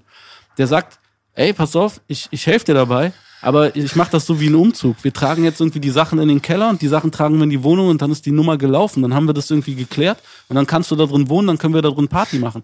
Aber dessen Interesse ist es, diese Sache vom Tisch zu kriegen. Die Sache von den meisten Psychologen ist es nicht, die Sache vom Tisch zu kriegen. Von denen ist es das Interesse, möglichst viele neue Sachen rauszufinden. So. So gut gesagt. Und das ist einfach, das ist einfach die Interessenlage so. Und deswegen glaube ich, dass es oftmals irgendwie mehr bringt, äh, Sachen zu machen, die, sage ich mal, zum Beispiel irgendwie disruptiv sind. So, wenn du irgendwie ein krasses Problem Wie hast, bitte was? Destruktiv? die, die, die, naja, die einfach, die einfach das durcheinander bringen, wie dein, wie dein Alltag ist. Ich glaube, was einem meistens wirklich, also was mir immer krass was gebracht hat, wenn ich irgendein Problem hatte, ist, mich mal komplett aus der Situation rausnehmen, irgendwo anders hinzufahren, wo ich auf komplett andere Gedanken komme. So, äh, wir haben vorhin so ein bisschen, äh, bevor wir hier angefangen haben, gesprochen so über äh, über Sport und so. Und bei mir ist das so, ich bin wahrscheinlich der schlechteste Boxer der Welt. Aber Äh, wenn ich, wenn ich schon, ja. aber wenn Such ich, den anderen Titel, ja. wenn ich irgendwie Such den trainiere, anderen Titel. ist sozusagen meine einzige, äh, meine, mein einziges Ziel ist es beim Sparring nicht auf die Fresse zu kriegen.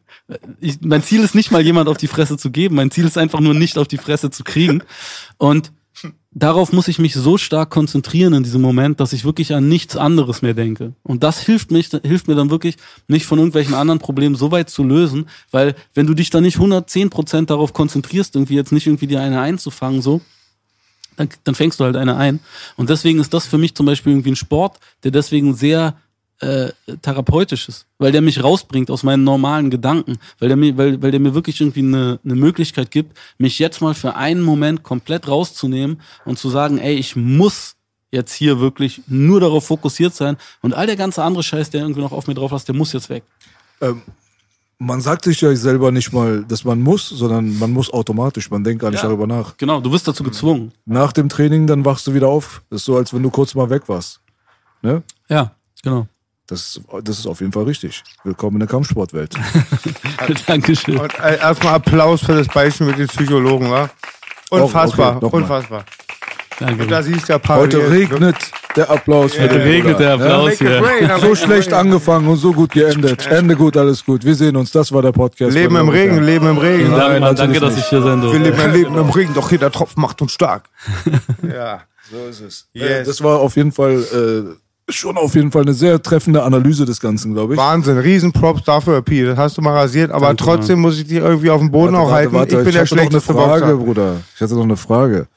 Meinst du, jetzt ohne jemals Erfahrung damit gehabt zu haben, ernst gemeinte Frage, ist es nicht wie bei Lehrern vielleicht? Also, dass man vielleicht an einen Guten auch geraten kann? Oder hast du da Erfahrungen mit mehreren Fraktionen? Du hast eine Familienhistorie, hast du gesagt. Da Ja. musst du ja ein bisschen was wissen.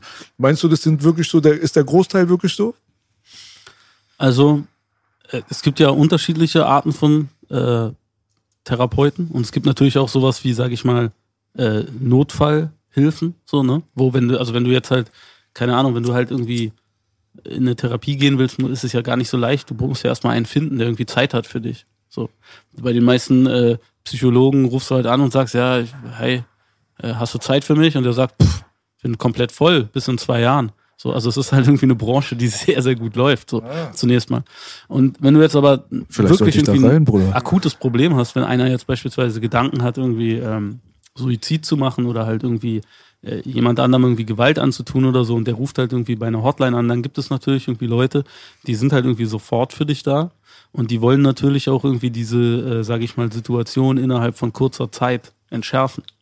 Und ähm, natürlich gibt es da auch irgendwie gute Leute. Und es gibt ja auch, äh, gibt ja auch unterschiedlichste, sage ich mal, Denkschulen, ja. Und du darfst auch nicht, du darfst auch nicht vergessen, so viele Leute, die zum Psychologen gehen, die gehen halt gerne dahin, weil da wirklich mal jemand ist, der ihnen eine absolute Wichtigkeit beimisst.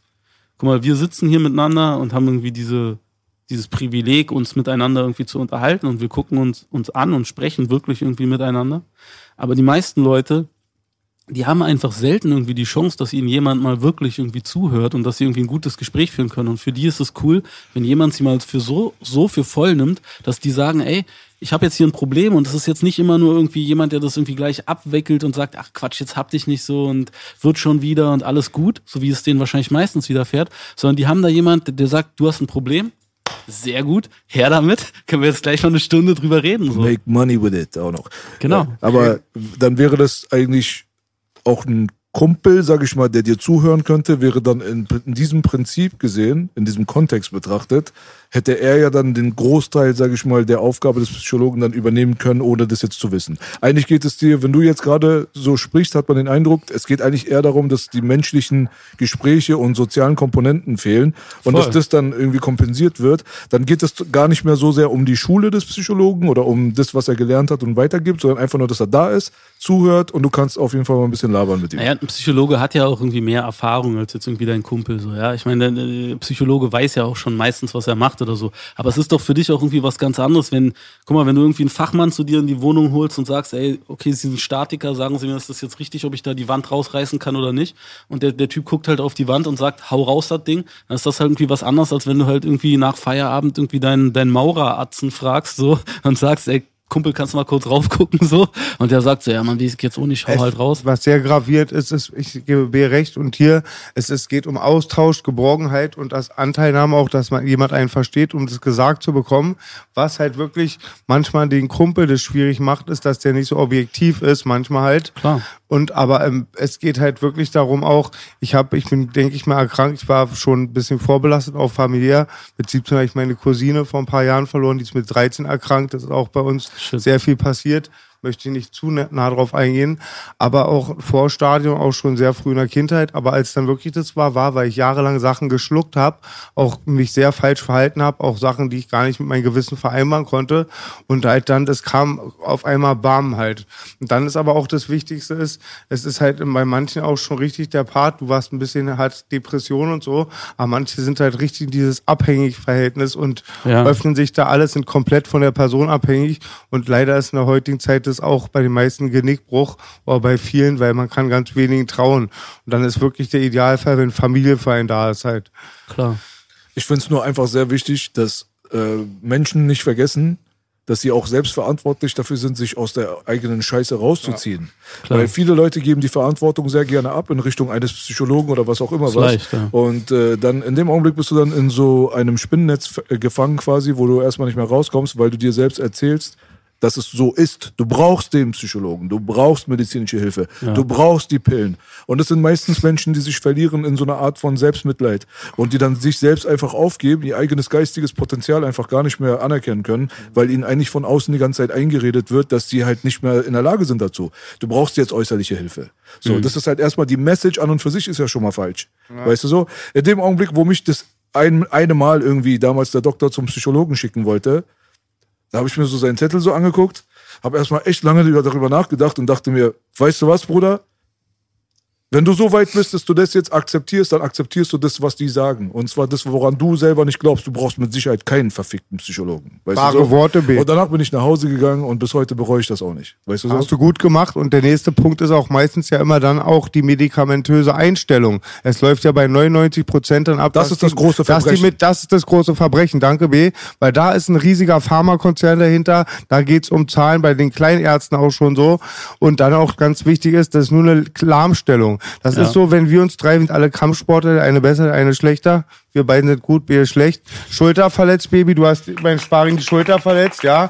Ich gehe da gar nicht, analysiere nicht das Problem, mach dich nicht fit. Ich hau dir immer wieder Schmerzmittel da rein, ja. Und die werden kalt gestellt. Dann ist auch, dann, dann sind die manchmal zehn Jahre kalt gestellt. Keiner kümmert sich um die. Die wachen auf, realisieren das alles. Dann passiert der Suizid. Also es passiert so viel. Ich habe die meisten Leute auch oft nicht durch Messer verloren oder durch Krebs, sondern durch Suizid. Ja. Und das ist ist, das nicht Wahnsinn. lustig, es aber das gleiche Prinzip ist wie mit der Schulmedizin?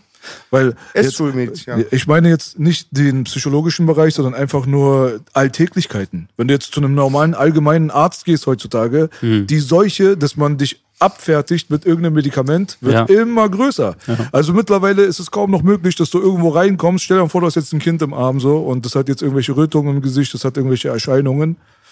Guck mal, Es kommt so oft vor, dass sofort gesagt wird, gib dem Kind bitte sofort Ja. Antibiotikum. Ja. Sofort. Also Antibiotikum wird äh, verschrieben, als wären das irgendwelche Drops, Alter, Digga. Das Zeug ist ultra gefährlich. Wenn du mit den ganzen Studien vertraut bist, was sich da an Resistenzen gebildet haben, wegen Antibiotikum-Missbrauchs der Ärzte. Wenn du einmal in der Türkei warst und merkst, dass bei jedem Husten Antibiotikum verteilt wird. Ja. Wenn du dir diese ganze Problematik dir mal reinziehst und dann mal so guckst, so, dass es voll viele Alternativen gibt, die teilweise sehr viel besser sogar funktionieren, dann merkst du, okay, das Prinzip ist also dasselbe. Nimm die Schmerzmittelkrise in Amerika gerade. Es gibt so Sachen, die funktionieren seit Tausenden oder Hunderten von Jahren. Ja? Wenn du zum Beispiel den Leuten sagst, ey, guck mal, wenn du irgendwie die, die, diese Erkenntnis, dass man sagt, ey, mens sane in corporo sano, ja, ein, ein gesunder Geist ist in einem gesunden Körper, so wenn es deinem Körper gut geht, geht es auch deinem Geist irgendwie gut so.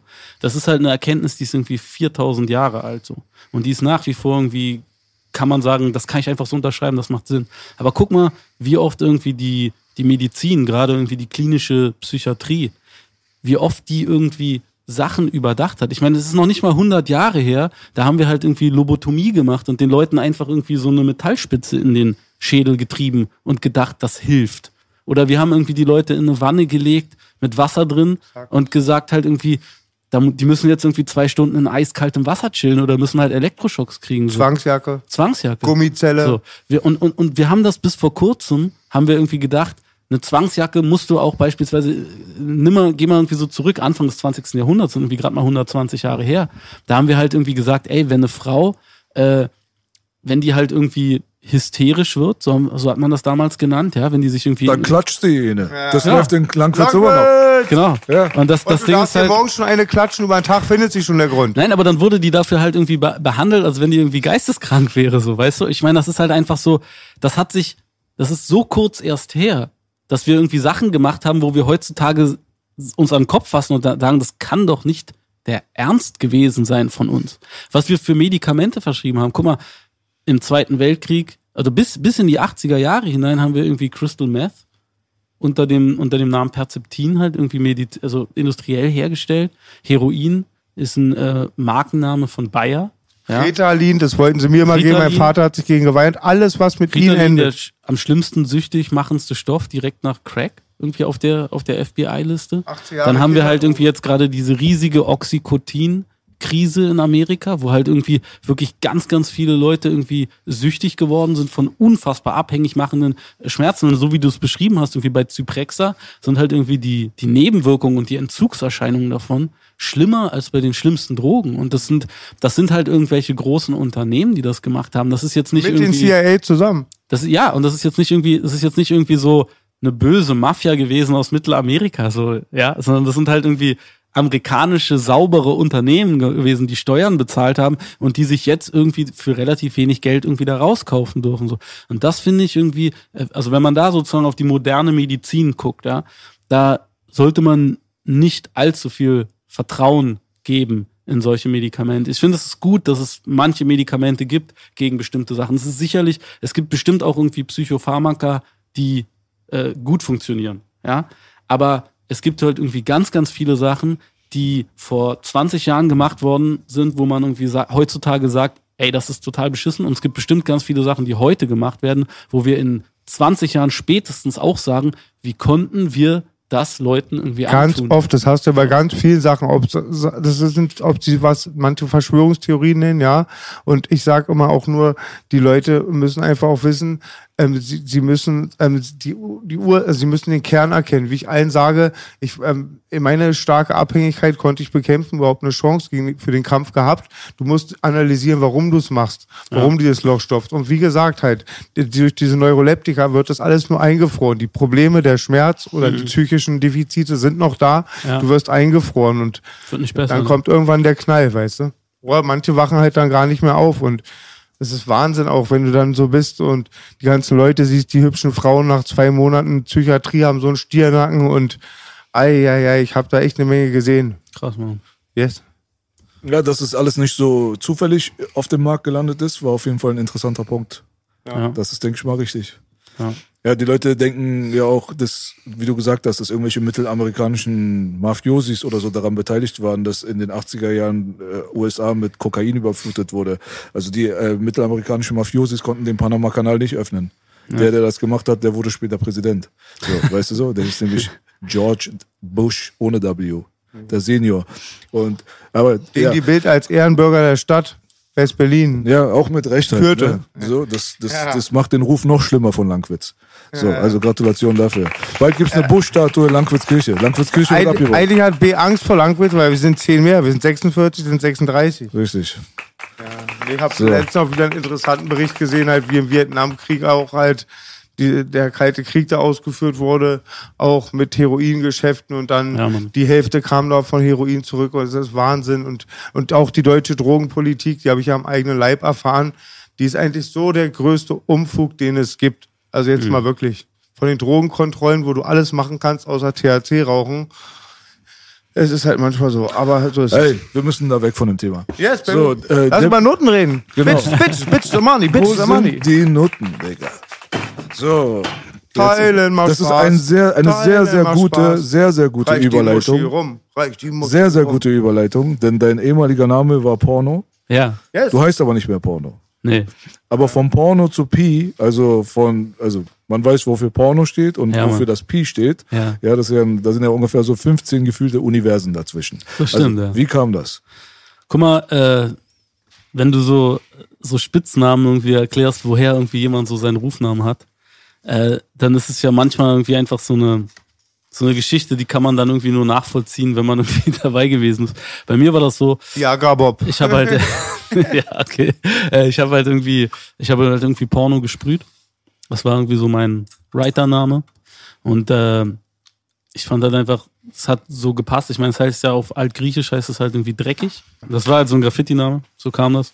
Als Und ich habe B korrigiert, das, Entschuldigung, das wollte ich wissen, sagen, dass du hast aber kein Porno-Rap gemacht, das sagt Nee. ich zu B. Es war nie Porno-Rap, Nee, ich habe. B gesagt, Pi hat mit Battle-Rap so angefangen, kann man ja, sagen, wa? mäßig so, ja. Genau. Und dann, keine Ahnung, dann habe ich halt irgendwie, als ich angefangen habe zu rappen, habe ich mir halt überlegt, okay, alle meine Kumpels nennen mich halt Porno, mache ich halt irgendwie so einen Prinz davor. Das war ja so die Zeit, wo sowieso irgendwie jeder irgendwie so einen King davor hatte, King Orgasmus, King Cool Savage. Unterleib Dynamo, Generalanal. Ja, es war auf jeden Fall die Zeit, wo man gerne sich irgendwie noch so einen Titel davor gemacht hat. So. Wir hatten Porno-Uli, Sinan war Porno-Uli, wir hatten bei Bassbox einen Porno-Uli. Es gab- es gab auch Porno Olli. Ich möchte mal eine Pornogeschichte rauskramen. Hast Hau du nicht mal eine einstweilige Verfügung bekommen, weil du so eine Olle mit Namen gedisst hast? Nee, das war nicht ich. Ach so, okay, da einfach weg. Das, Das, war, das ich. waren aber andere aus deiner Beatfabrik Ecke war. Member. also, ja. Stimmt, das war ist noch hängen geblieben. ja. Du bist aber ganz früh dann auch damals schon, da gab es den Downstairs noch, war da auf einmal schon ein Plakat. Da Ja. stand Prinz Pi, glaube ich schon, Nee, oder? das war noch dann- Prinz Porno Also hast ja. ganz sch- schnell auch aus Guck Porno mal, ich fand, ich, bei mir war das halt so, ich fand halt, äh, ich fand so diese ganzen, ich bin so großer Fan von diesem Altgriechischen und Lateinischen. Ich fand es in der Schule nicht so geil, aber dann danach, ich bin großer Fan halt irgendwie gewesen von dieser ganzen Denkart von damals, ja, von den Philosophen und so. Und für mich war halt so Pornos, heißt dreckig auf Griechisch, war für mich so das Wort für Graffiti. Für mich war das eine freche Kunst, eine dreckige Kunst, nicht eine Kunst, die irgendwie in einer Galerie hängt, wo irgendwie so ein Schnösel halt sagt, okay, das Bild kostet 10.000 und das Bild da kostet 20.000 und dann sagen die anderen, ja, okay, es ist Kunst, wir kaufen das jetzt. Sondern es war halt immer so, die Leute sind rausgegangen, haben halt sich den Raum einfach genommen, haben gesagt, es gehört jetzt uns, das ist unsere Stadt, wir malen da jetzt unseren Namen ran, was wollt ihr machen?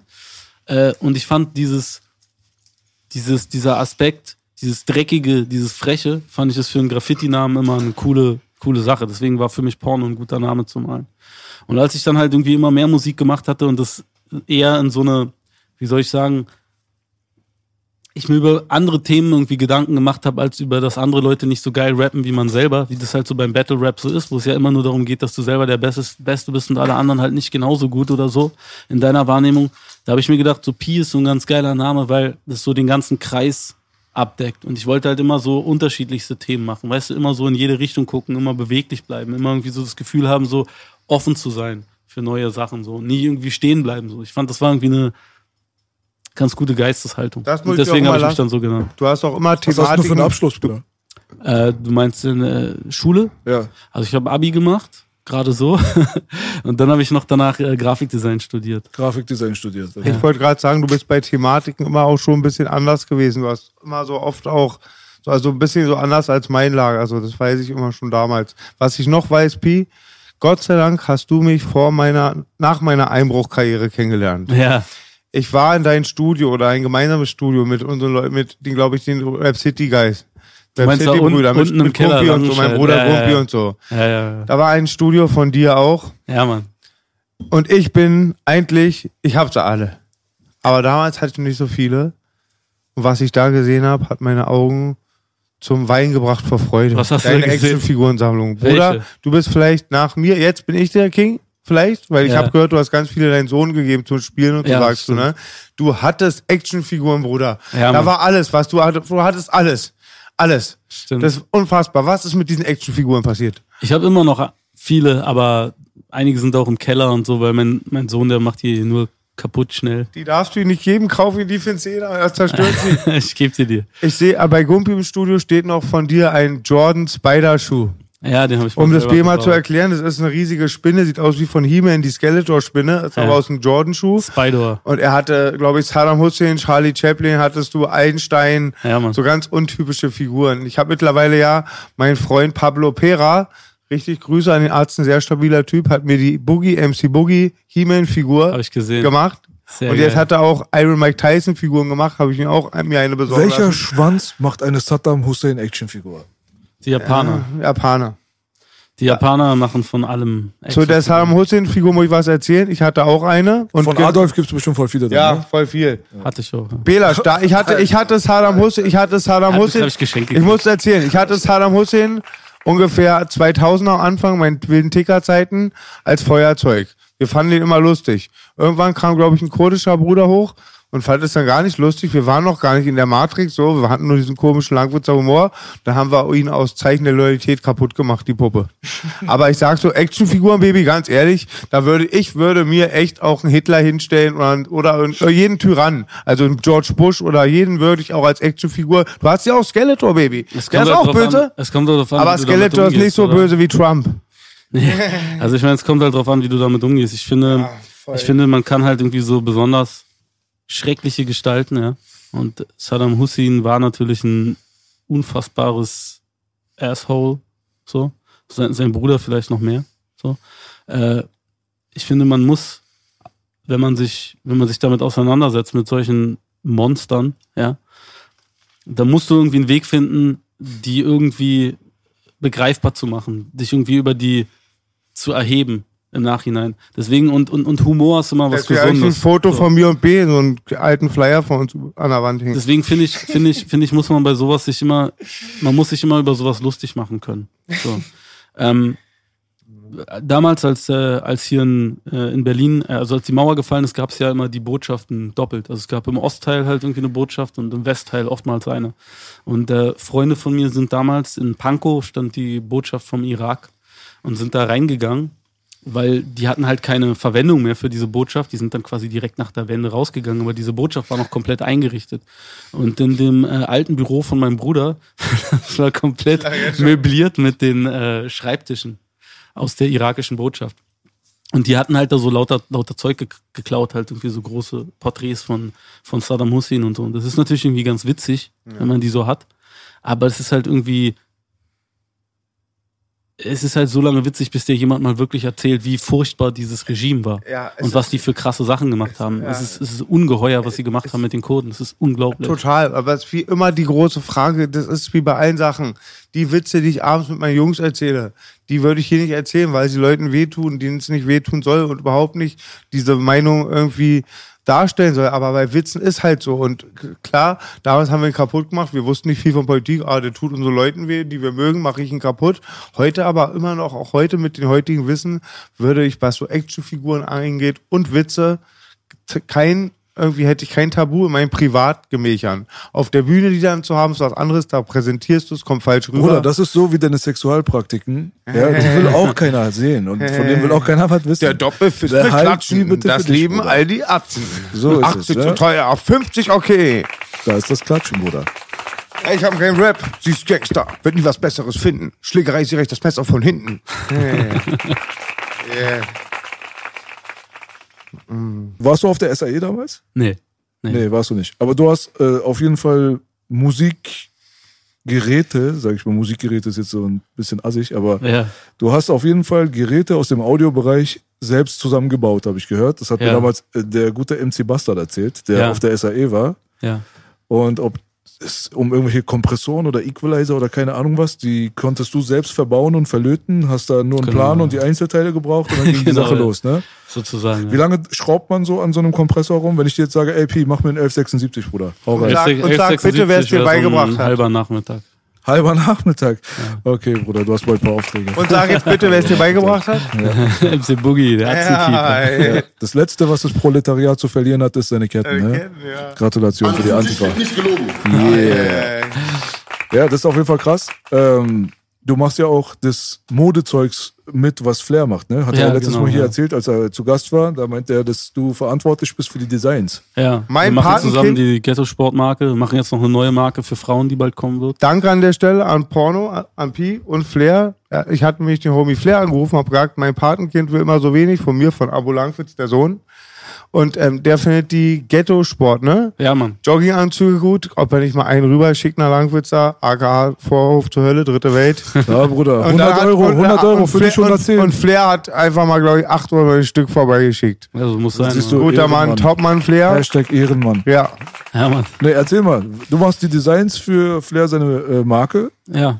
Ne? Nee, auch, auch dieses äh, Maskulin. wa- Warte mal. Südberlin maskulin. Nee, du, er hat doch Ghetto-Sport, aber er hat auch dieses ganz normale Maskulin-Zeugs. Ne? Genau, also. Und Husch hat ja, oder? Ist er mit? Nee, das ist von Hengst. Nee, aber macht Flair nicht auch was für die? Nein, nein, nein. Hatte Flair nicht damals auch irgendwas Biblisches am Anfang? Psalm 23 war seine mehr, allererste. ne? Nee, gibt's nicht mehr.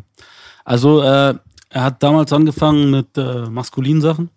Und als ich dann äh, zusammengekommen bin mit ihm und wir uns überlegt haben, was können wir zusammen machen, haben wir uns äh, was Neues überlegt und das heißt Ghetto-Sport. Und äh, die Idee ist so ein bisschen. Oder wie kommt man auf seinen Namen? Habt ihr lange Geiler überlegt? Name. Habt ihr lange Cordon Sport, überlegt? Ghetto. Nein, der, der. Name, ich hatte die Idee, als, als ich mir gedacht habe, guck mal, äh, Flair und ich, wir sind beide in Zehlendorf aufgewachsen, obwohl wir jetzt nicht so die krassen, obwohl wir nicht so diesen Bonzen-Background hatten. So, aber wir sind halt beide da aufgewachsen und alle um uns herum äh, Sport ist in Zehlendorf sehr, sehr wichtig, weil Sport ist so sehr, sehr clubbasiert. Du hast Hockeyclub, Fußballclub, äh, Yachtclub, Golfclub, Tennisclub. Und äh, die ganzen Kinder aus gutem Haus oder so, die für die sind diese Clubs sehr wichtig. Da sind immer viele Partys und so. Swingerclub? Ey, Digga, ich wollte, Leider das kann nicht. nicht sein. Ah, okay, das Ich ist wollte- Langwitz. Nein, den Langwitz, wollte ich bringen. Der Ja. hat in meinen Kopf Langwitz geguckt. Der hat so eine Maschine. Der hat so eine Maschine, der kann in meinen Kopf gucken. der lag schon auf der Zunge. Der hat schon. Auf jeden Fall, auf jeden Fall halt die Leute, die aus diesen, die so als Jugendliche in diesen Sportclubs waren, die hatten halt immer bestimmte Klamotten. Und äh, Flair und ich, als wir, als wir jung waren, wir konnten uns die nicht so krass leisten natürlich. Wir haben halt immer, immer dahin geguckt auf diese Marken. Helly Hansen, Tommy Hilfiger, äh, Ralph Lauren, Polosport, äh, Karl Kenai, Fubu, halt die ganzen anderen Marken, die damals so in seinen so Kangaroos Schuhe, äh, Nike, Adidas, so ganz klischeehaft und so. Und die haben uns sehr, sehr geprägt damals in unserer Jugend, diese Marken.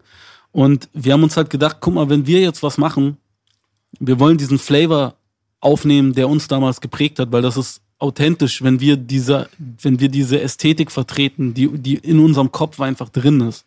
So. Carlo Colucci zum Beispiel auch, ja. Ähm, wir wollen aber nicht irgendwie was machen, was nur für privilegierte Leute ist, sondern wir wollen halt irgendwie sowas machen, was für jeden da ist. Auch für die Leute, die irgendwie ganz wenig Kohle nur haben. Deswegen halt Ghetto-Sport. Halt irgendwie kein exklusiver Sportclub nur für Schnösel, sondern halt irgendwie ein Ding, wo jeder einfach mitmachen kann. Und die Klamotten, wenn du die jetzt kaufst, so, die haben eine relativ hohe Qualität. Die sind ziemlich günstig, so. Wir, wir achten sehr darauf, dass wir trotzdem irgendwie immer unter guten, äh, Voraussetzungen produzieren, also natürlich keine Kinderarbeit, sowas. Wir achten darauf, dass irgendwie keine äh, schädlichen äh, Farbstoffe und sowas drin sind. Also es sind wirklich gut gemachte Klamotten, ja, so, die jetzt von der Preisstruktur nicht irgendwie so gerechnet sind, wie irgendwie H&M oder Zara ihre Klamotten rechnen, sondern die sind halt wirklich so, das kostet ziemlich viel Geld, die Produktion, aber du kriegst gute, gute Qualität und die sind halt einfach diese Klamotten, die wir uns als Jugendliche immer gewünscht hätten. So. Also du bist jetzt nicht so der Hobby-Modedesigner, der jetzt äh, die ganze Zeit Laufstege beobachtet von morgens bis abends oder was. Also es ist mehr so orientiert an den Sachen, die erschwinglich sind für die Masse Ja. und nicht jetzt, was den Mainstream-Laufstegbereich angeht jetzt oder was. Nein, also wir, wir gucken sehr genau natürlich so auf aktuelle neue Entwicklungen. Also wir schauen irgendwie, was kommt irgendwie von den aktuellen Marken gerade raus, was sind so neue Trends vielleicht, in welche Richtung kann es gehen. Wir haben aber auch viele äh, Sammler, äh, Leute, mit denen wir zusammenarbeiten, die jetzt beispielsweise äh, zu einer bestimmten Marke halt irgendwie alte Vintage-Sachen haben. Dann kaufen wir viel auf, gehen auch irgendwie auf Flohmärkte und solche Sachen, gehen halt irgendwie zu Leuten, die wirklich irgendwie Ahnung davon haben. Wenn du jetzt zum Beispiel sowas machen willst, wie du möchtest heutzutage wieder Coluccis herstellen, ja. Also coole, äh, coole gestrickte Pullover, so in einem bestimmten Stil oder so. Dieses Wissen, wie die gemacht werden, das ist mittlerweile verloren gegangen. So.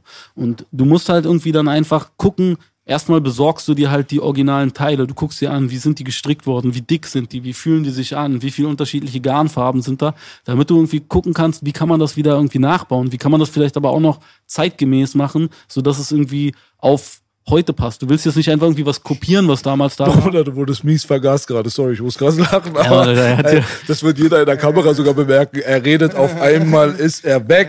der Baum Bruder, was brennt, machst Baby. du mit ihm, Bruder? er Yes, ist ein Baby. Gast, pust du doch an der Kamera, wenn Der ich so Baum muss brennen, Baby. Der Baum muss Der- brennen. Auf jeden Fall, also wir, wir, wir recherchieren da sehr viel, wir sind, wir geben uns da sehr viel Mühe. Wir versuchen halt irgendwie was zu machen, was einerseits zeitgemäß ist, aber wir versuchen halt irgendwie auch auf unsere Wurzeln zu achten, auf das, was uns damals irgendwie geprägt hat. So. Aber würdest du dich jetzt selbst als einen Modeexperten betiteln? Meinst du, du bist schon so weit? Boah, nein, überhaupt nicht. Ich weiß, guck mal, für mich sind, für mich sind Modeexperten, das sind Leute, die so Schnitte machen und irgendwie gucken, was irgendwelche abgefahrenen Avantgarde-Designer machen. So, das ist nicht das, was mich interessiert. Mich interessiert halt, mich interessiert halt irgendwie Streetwear aus den 90er Jahren und mich interessiert das, was aktuell gerade irgendwie passiert so. Ich bin natürlich nach wie vor irgendwie großer Tonschuh-Fan. Mich interessiert das irgendwie, was, was Nike irgendwie für neue Schuhe macht, was Adidas für neue Schuhe macht. Aber wenn du dir so die Deutschrap-Szene jetzt anguckst, die ist ja relativ äh, modeaffin geworden, sage ich mal, in Ja. Anführungsstrichen, im Gegensatz zu Fall, früher. ja, klar. Und also jetzt, ich sag mal jetzt so normale Mode.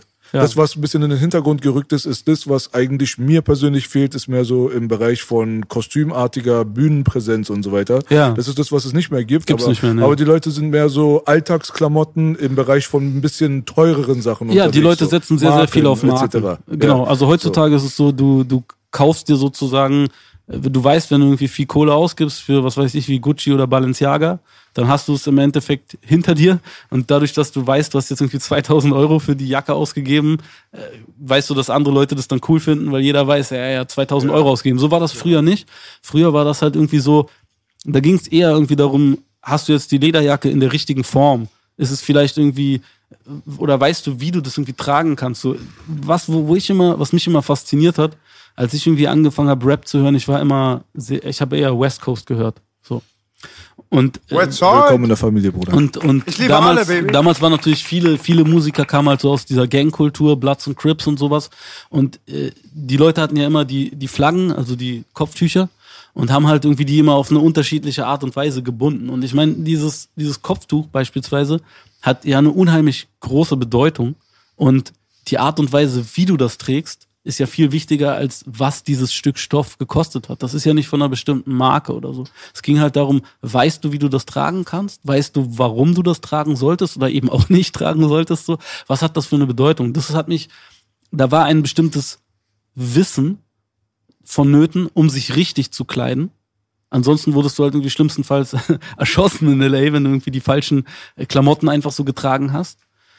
Ähm, und das ist heutzutage definitiv anders. Heutzutage ist das irgendwie einfach, jeder kann irgendwie in den Gucci-Laden kaufen, wenn er irgendwie die Kohle hat.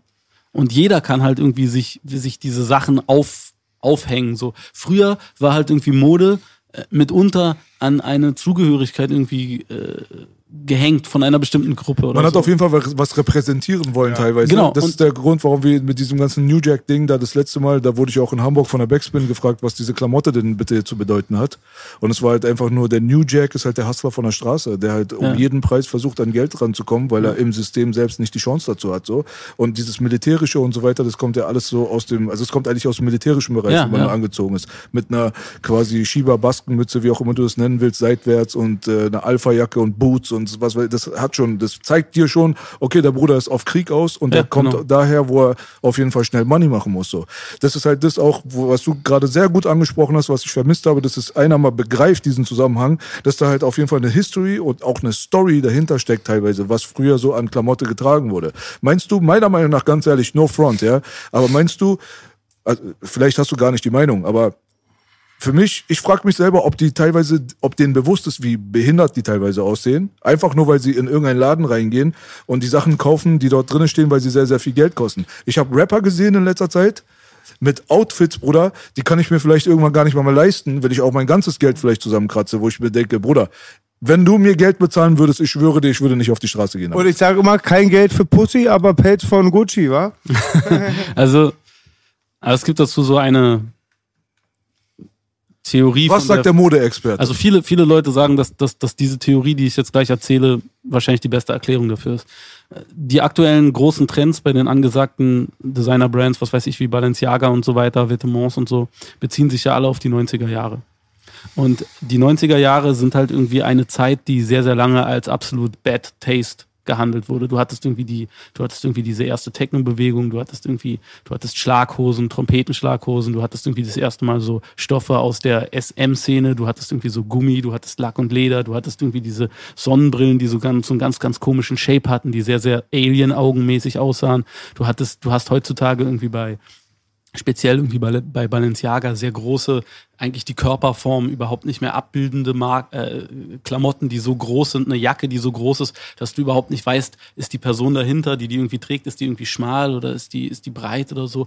Das sind eigentlich irgendwie Sachen so, die sehr unästhetisch sind, wenn du so willst, und die aber irgendwie so eine ganz, ganz krasse 90er Jahre Referenz haben. Und die Theorie dazu ist, dass man sagt, hey, die 90er Jahre ist eine Zeit, die haben wir mittlerweile irgendwie verstanden. In der fühlen wir uns wohl. Wir hören irgendwie gerne Musik aus den 90er Jahren. Es gibt die 90s Partys überall. Das ist so diese goldene Zeit irgendwie des Hip-Hop gewesen. Es ist irgendwie die goldene Zeit gewesen, auch der elektronischen Musik, die damals angefangen hat. Es ist irgendwie die Zeit, da waren irgendwie, da war die Love Parade wirklich noch die Love Parade, da waren die E's irgendwie noch wirklich irgendwie quasi, waren noch irgendwie okay, die konnte man Die nehmen. Das kommen Gras- aus den 90ern. das Gras war noch nicht so hoch gezüchtet. Wir haben die ganzen Fernsehserien aus den 90er Jahren verstanden. Die 90er Jahre ist eine, ist eine Epoche, die wir quasi absolut durchgespielt und verinnerlicht haben. Und deswegen empfinden wir alles, was aus den 90er Jahren kommt, als sehr heimelig und angenehm. Und wenn wir jetzt eine Mode haben, die gerade irgendwie bei den wirklich hochpreisigen Designermarken sich wirklich zu, sag ich mal, ganz, ganz großen Teilen nur auf diese 90er Jahre bezieht, dann ist das auf eine bestimmte Art und Weise ein Rückzug, dass man sich in diese Zeit zurückzieht und sagt, ey, das ist die Zeit, die haben wir verstanden, das ist alles cool, da war es irgendwie noch nicht so verrückt wie heute, wo keiner mehr so richtig den Überblick hat, was funktioniert, was passiert da irgendwie politisch, weil die Ereignisse überstürzen sich gefühlt in den letzten paar Jahren. Das Das Bild war klar.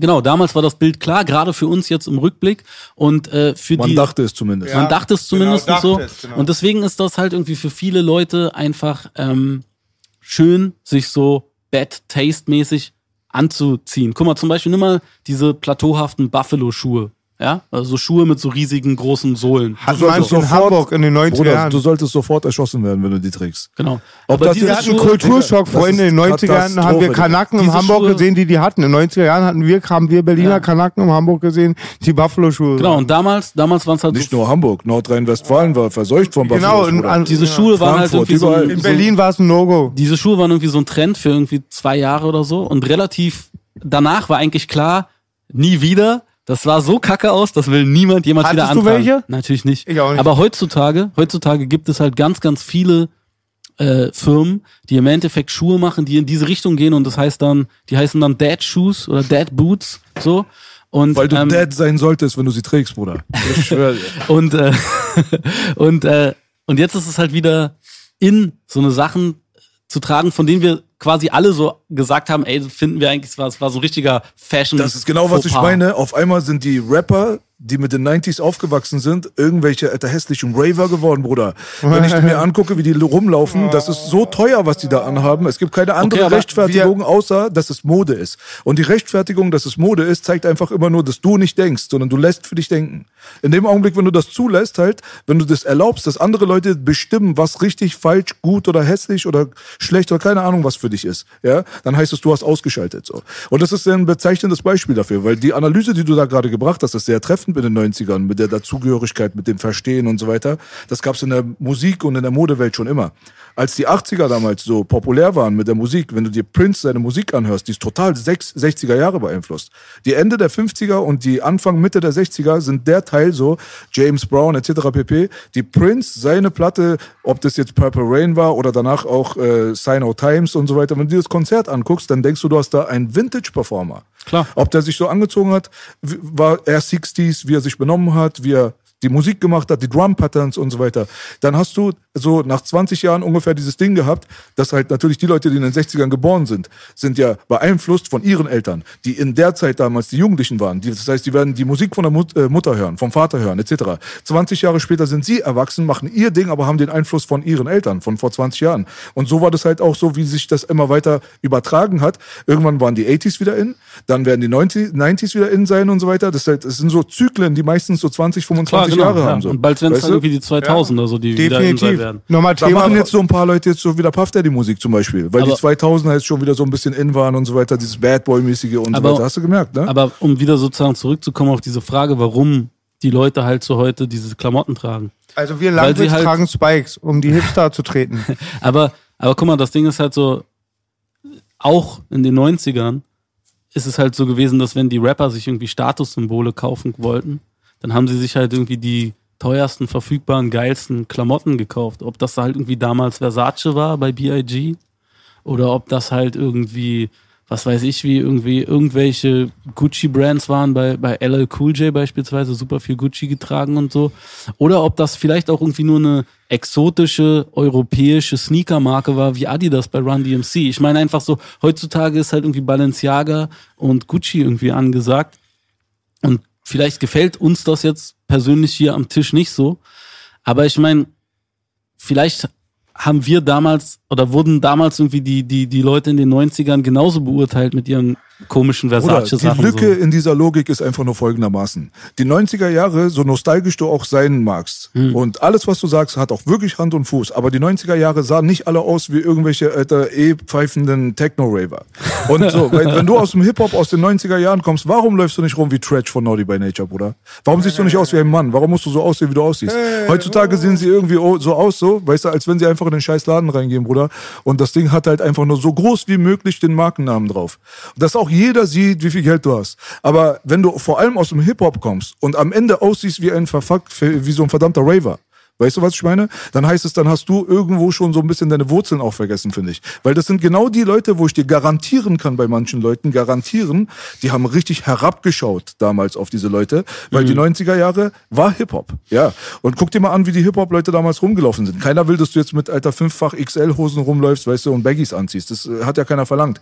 Aber da sind Leute in das andere Extrem gegangen, wo ich mir sehr, sehr sicher bin, dass es eigentlich nichts anderes als Leute sind, die diesen materiellen Lifestyle einfach nur repräsentieren wollen. Da geht es tatsächlich einfach nur um den Wert der Marke und um das Statussymbol, um sich selbst irgendwie darzustellen als jemand, der es geschafft hat und etwas ist, weil er etwas hat. Bin ich voll bei dir, aber ich glaube, heutzutage ist einfach die Bandbreite, wie du dich irgendwie als Hip-Hop-Musiker kleiden kannst oder dich traust, dich zu kleiden, ist einfach ganz, ganz, ganz, ganz viel größer geworden, als es früher so war. Auch deswegen, weil sich Hip-Hop immer mehr irgendwie mit anderen Musikstilen auf eine ganz natürliche Art und Weise irgendwie vermischt hat. Guck mal, du hast vorhin irgendwie so Prince angesprochen, ne? Prince hat sich halt irgendwie sehr experimentell gekleidet, Schlaghosen, sehr enge Hosen, Rockstar-mäßig, ganz weite Hemden, Piratenärmel. Dann guck mal irgendwie auf so einen wie Michael Jackson, guck mal auf so jemanden wie Iggy Pop, guck irgendwie, was weiß ich, wie David Bowie an, so, ja. Hat sich krass geschminkt, Freddie Mercury oder so, ja. Das sind jetzt irgendwie so Beispiele für Leute, die sich halt auf eine, auf, die halt durch ihr Outfit sehr viel irgendwie ihre Künstlerpersönlichkeit ausformuliert haben. Und heutzutage hast du das auch, und zwar in den unterschiedlichsten Spielarten. So, du hast halt nach wie vor irgendwie beispielsweise einen Typen wie äh, Pusha T oder so, ja, oder Game oder so, die sich ganz klassisch Hip-Hop-mäßig anziehen. Dann hast du halt irgendwie so Paradiesvögel, wie irgendwie Travis Scott oder so. Dann hast du irgendwie so einen wie Kanye West, der so eine Art Look trägt, den man irgendwie Normcore nennen könnte, zeitweise, oder halt super Revival-mäßig. Ich meine, was trägt Kanye West manchmal für komische Sachen, Dick? Also das da kann keiner mehr irgendwie mit, äh, mitfolgen, irgendwie, was der irgendwie für Seine Sachen Frau hat trägt. eine Glatze, wa? Nee, nee, die Oh, hatte mal eine, die wieder. davor, die davor. Ach so. Ja, also ich meine, einfach so heutzutage, die Leute ziehen sich super unterschiedlich an. Auch guck mal, guck, guck dir, wie die deutschen Künstler irgendwie heutzutage aussehen. So, das ist einfach ein, das ist einfach eine andere, eine andere Farbpalette und die Palette ist einfach größer geworden. Und ich finde das aber, ich finde das nicht schlimm, weil auch irgendwie die generelle musikalische Palette ist viel größer geworden. So. Digga, ich sehe das gar nicht. Ich verstehe das gar nicht, was du da gerade sagst. Ich finde, das Nein? Gegenteil ist der Fall. Findest du? Ja, also wenn ich mir die meisten Deutschrapper reinziehe, dann mer merke ich vor allem bei den bekannten Leuten, das sind halt einfach Leute, Alter, die haben einfach keine Ahnung von irgendwelchen Outfits. Die gehen einfach nur in den Laden rein. Also die meisten Leute haben heutzutage einen Trainingsanzug an und ganz viel Schmuck. Hauptsache der Trainingsanzug ist teuer. Das ist Okay. eigentlich alles. Wenn du so einen früher gesehen hast, dachtest du, der kommt vom Fußballtraining, Bruder. Wenn du jetzt nicht wüsstest, dass das alles echt ist, was er da trägt, würdest du denken, das ist so ein Dings hier, so mein Atze, Alter, Hans-Peter von damals Fußballverein äh, TSV oder sowas. Okay, aber Trainingsanzug Aber- und Schmuck gibt's halt schon seit EPMD und Run DMC, oder? Aber das, was du gesagt hast zum Beispiel, dass man halt durch die, durch seine, durch seine Art und Weise, wie man sich angezogen hat, bei den, vor allem Stars aus den 80s, die du gerade genannt hast und so weiter, das war halt so eine ganz krasse Individualisierung in dem Bereich, die halt ihre Künstlerigkeit auch ausgedrückt hat. Weißt du, was ich meine? Und das Gegenteil davon ist, dass jeder dieselbe Marke trägt.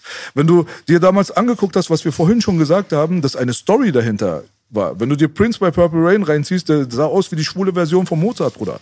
Weißt du, was ich meine? Das hat eine Story. Der Typ ist rumgelaufen auf der Bühne, der hat an den Seiten hier, hat er so offen gehabt, so dass du seinen Beckenbereich nackt siehst und dann hast du gesehen, dass er einen Tanga hatte aus Brillanten. Das war Prince, Bruder. Oder MC Hammer mit den Hosen vom türkischen Bazar.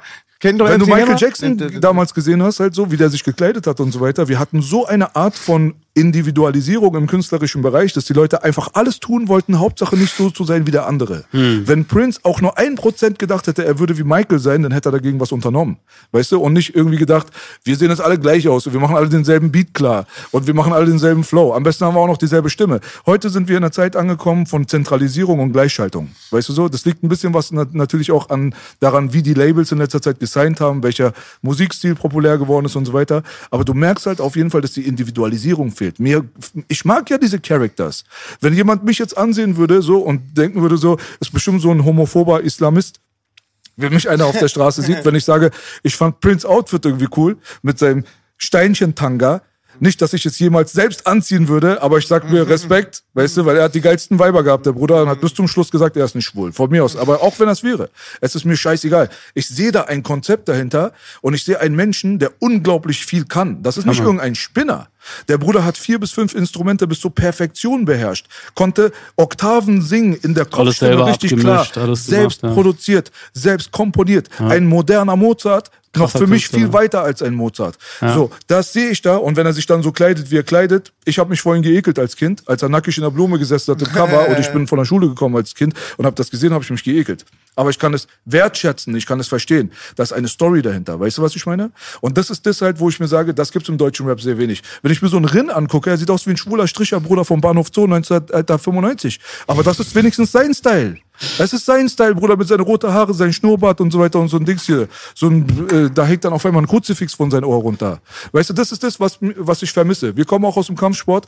Wenn du dir die UFC angu- anguckst, alle haben dieselben Trikots an. Reebok-Sponsoring. Aber ich fühle B ein Das ist bisschen. Auf jeden Bullshit, Fall. weißt Ich habe gerade auch die 80er. Wo ist die Farbe hin? ich finde, ich Ich habe finde, auch die, ganz Beispiel kurz, ich habe auch die 80er und 90er, finde ich echt die krassen Künstler, die etabliert waren und Stars waren, hatten waren auch voll unterschiedlich mit den Klamotten. NWA, dann das, hatten ihre Locken und ihre schwarzen Sachen halt und ähm, MC Hammer die langen Hosen, das stimmt.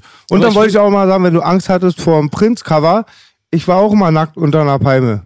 So haben sie mich gefunden auf LSD.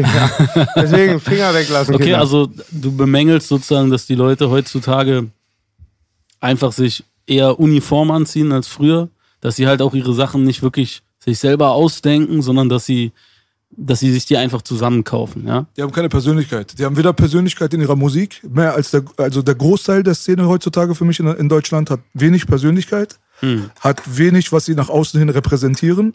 Also man kann nicht Ideale festmachen an der Figur oder sowas.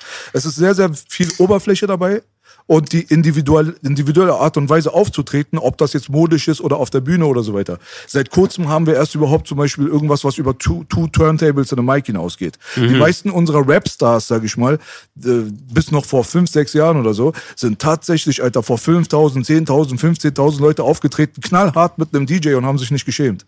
Weißt du so? Wo wir 1999, Alter, 2000 mit der Up in Smoke Tour groß geworden sind. Und die Leute, die die Up in äh, Smoke Tour damals geschmissen haben, sind groß geworden mit Parliament. Weißt du? Mit George Clinton, mit Prince und so weiter. Wenn du dir das äh, Konzert von Prince, das kam vor zwei, drei Tagen auf Arte reinziehst, Sino Times Konzert 1987, wenn du das reinziehst, merkst du einfach, dass keine Sau da rankommt heute. Keine Sau. Bitte tut mir nur einen Gefallen. Guckt euch dieses Konzert an, guckt euch an, wie es geschossen ist, guckt dir das Licht an, die Bühne.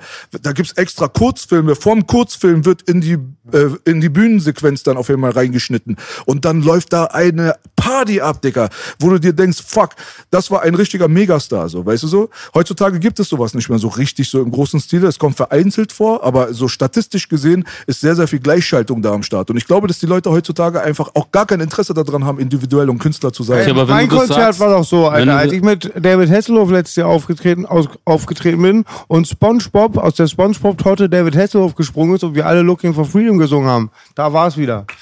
Okay, also Bogi hat's gerettet. Gegenbeispiel für jetzt irgendwie krasse aktuelle Bühnenbilder wäre jetzt zum Beispiel irgendwie Kanye West mit dem versenkten Orchester, der 360-Grad-Bühne und sowas. Also es gibt Bleib bei Deutschland, Bruder. Bleib fair. Ich rede Gut, aber, du, aber Prince und Parliament ist jetzt auch nicht Deutschland. So, Nein, aber die haben uns Und Up in beeinflusst. Smoke ist auch nicht Deutschland. Das war halt dann damals die weltweit teuerste amerikanische Produktion. Aber die haben uns beeinflusst. Also Natürlich. die Bassbox-Arzten haben immer mal Kettensägen-Show gemacht. Wir hatten Schiller des Abends, Also- der immer eine Über Überdosis hatte. Also es gab also schon. ich, aber ich muss jetzt mal ganz kurz hier die das äh, Schwert ergreifen sozusagen für so ein paar deutsche. Es gibt unfassbar krasse deutsche Live-Shows. KIZ, Contra K, SDP, äh, beispielsweise äh, Casper, super krasse Live-Show. Siggis Weihnachtsshow. Sido immer sehr, sehr geile Live-Show.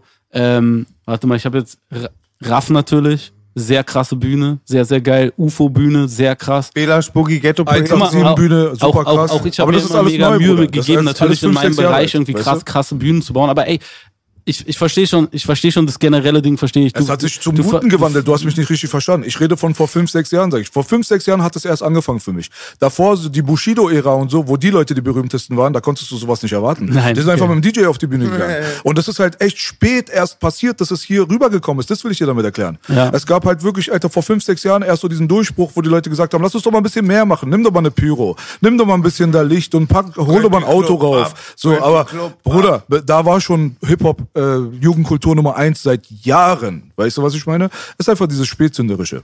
Okay, lass mal kurz zurückkommen zu der Mode, weil da haben wir eigentlich am Anfang drüber gesprochen. Ähm, ich glaube, dass äh, ich glaube, dass es nach wie vor so ist, dass halt irgendwie Mode gerade für äh, für junge Leute, also gerade so für für, für Teenager äh, ein wichtiges Ding ist, sich äh, auszudrücken, dass das irgendwie cool ist, wenn wenn wenn wenn du irgendwie die äh, wenn du geile Klamotten hast, sei es jetzt halt irgendwie welche, die du irgendwie selber gemacht hast, die du irgendwo auf irgendwo gefunden hast oder so, aber wenn du halt einfach einen Bezug zu dem hast, was du anziehst so. Und äh, das ist halt ein Ding, was Flair und ich machen äh, mit Ghetto Sport, dass wir halt versuchen, den Leuten coole Klamotten zu geben.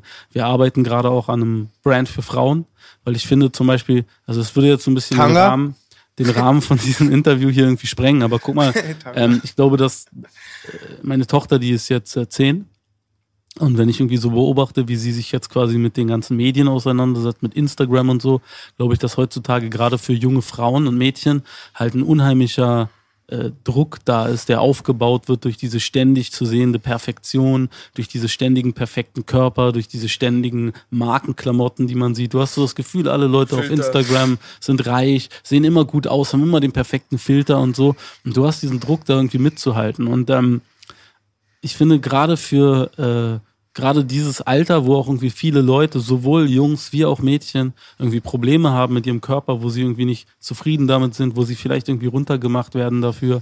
Wo, ich meine, es ist ey ein Alter, Alter, so ich weiß noch, wie das mir ging. Irgendwie, man hat sich immer irgendwie unwohl gefühlt, man hatte immer irgendwelche Pickel, wenn man es nicht irgendwie gebraucht hat. Man hatte immer irgendein, man war immer irgendwie leicht zu dick oder zu dünn oder was weiß ich wieso. Man hat sich irgendwie nie so richtig wohl gefühlt so.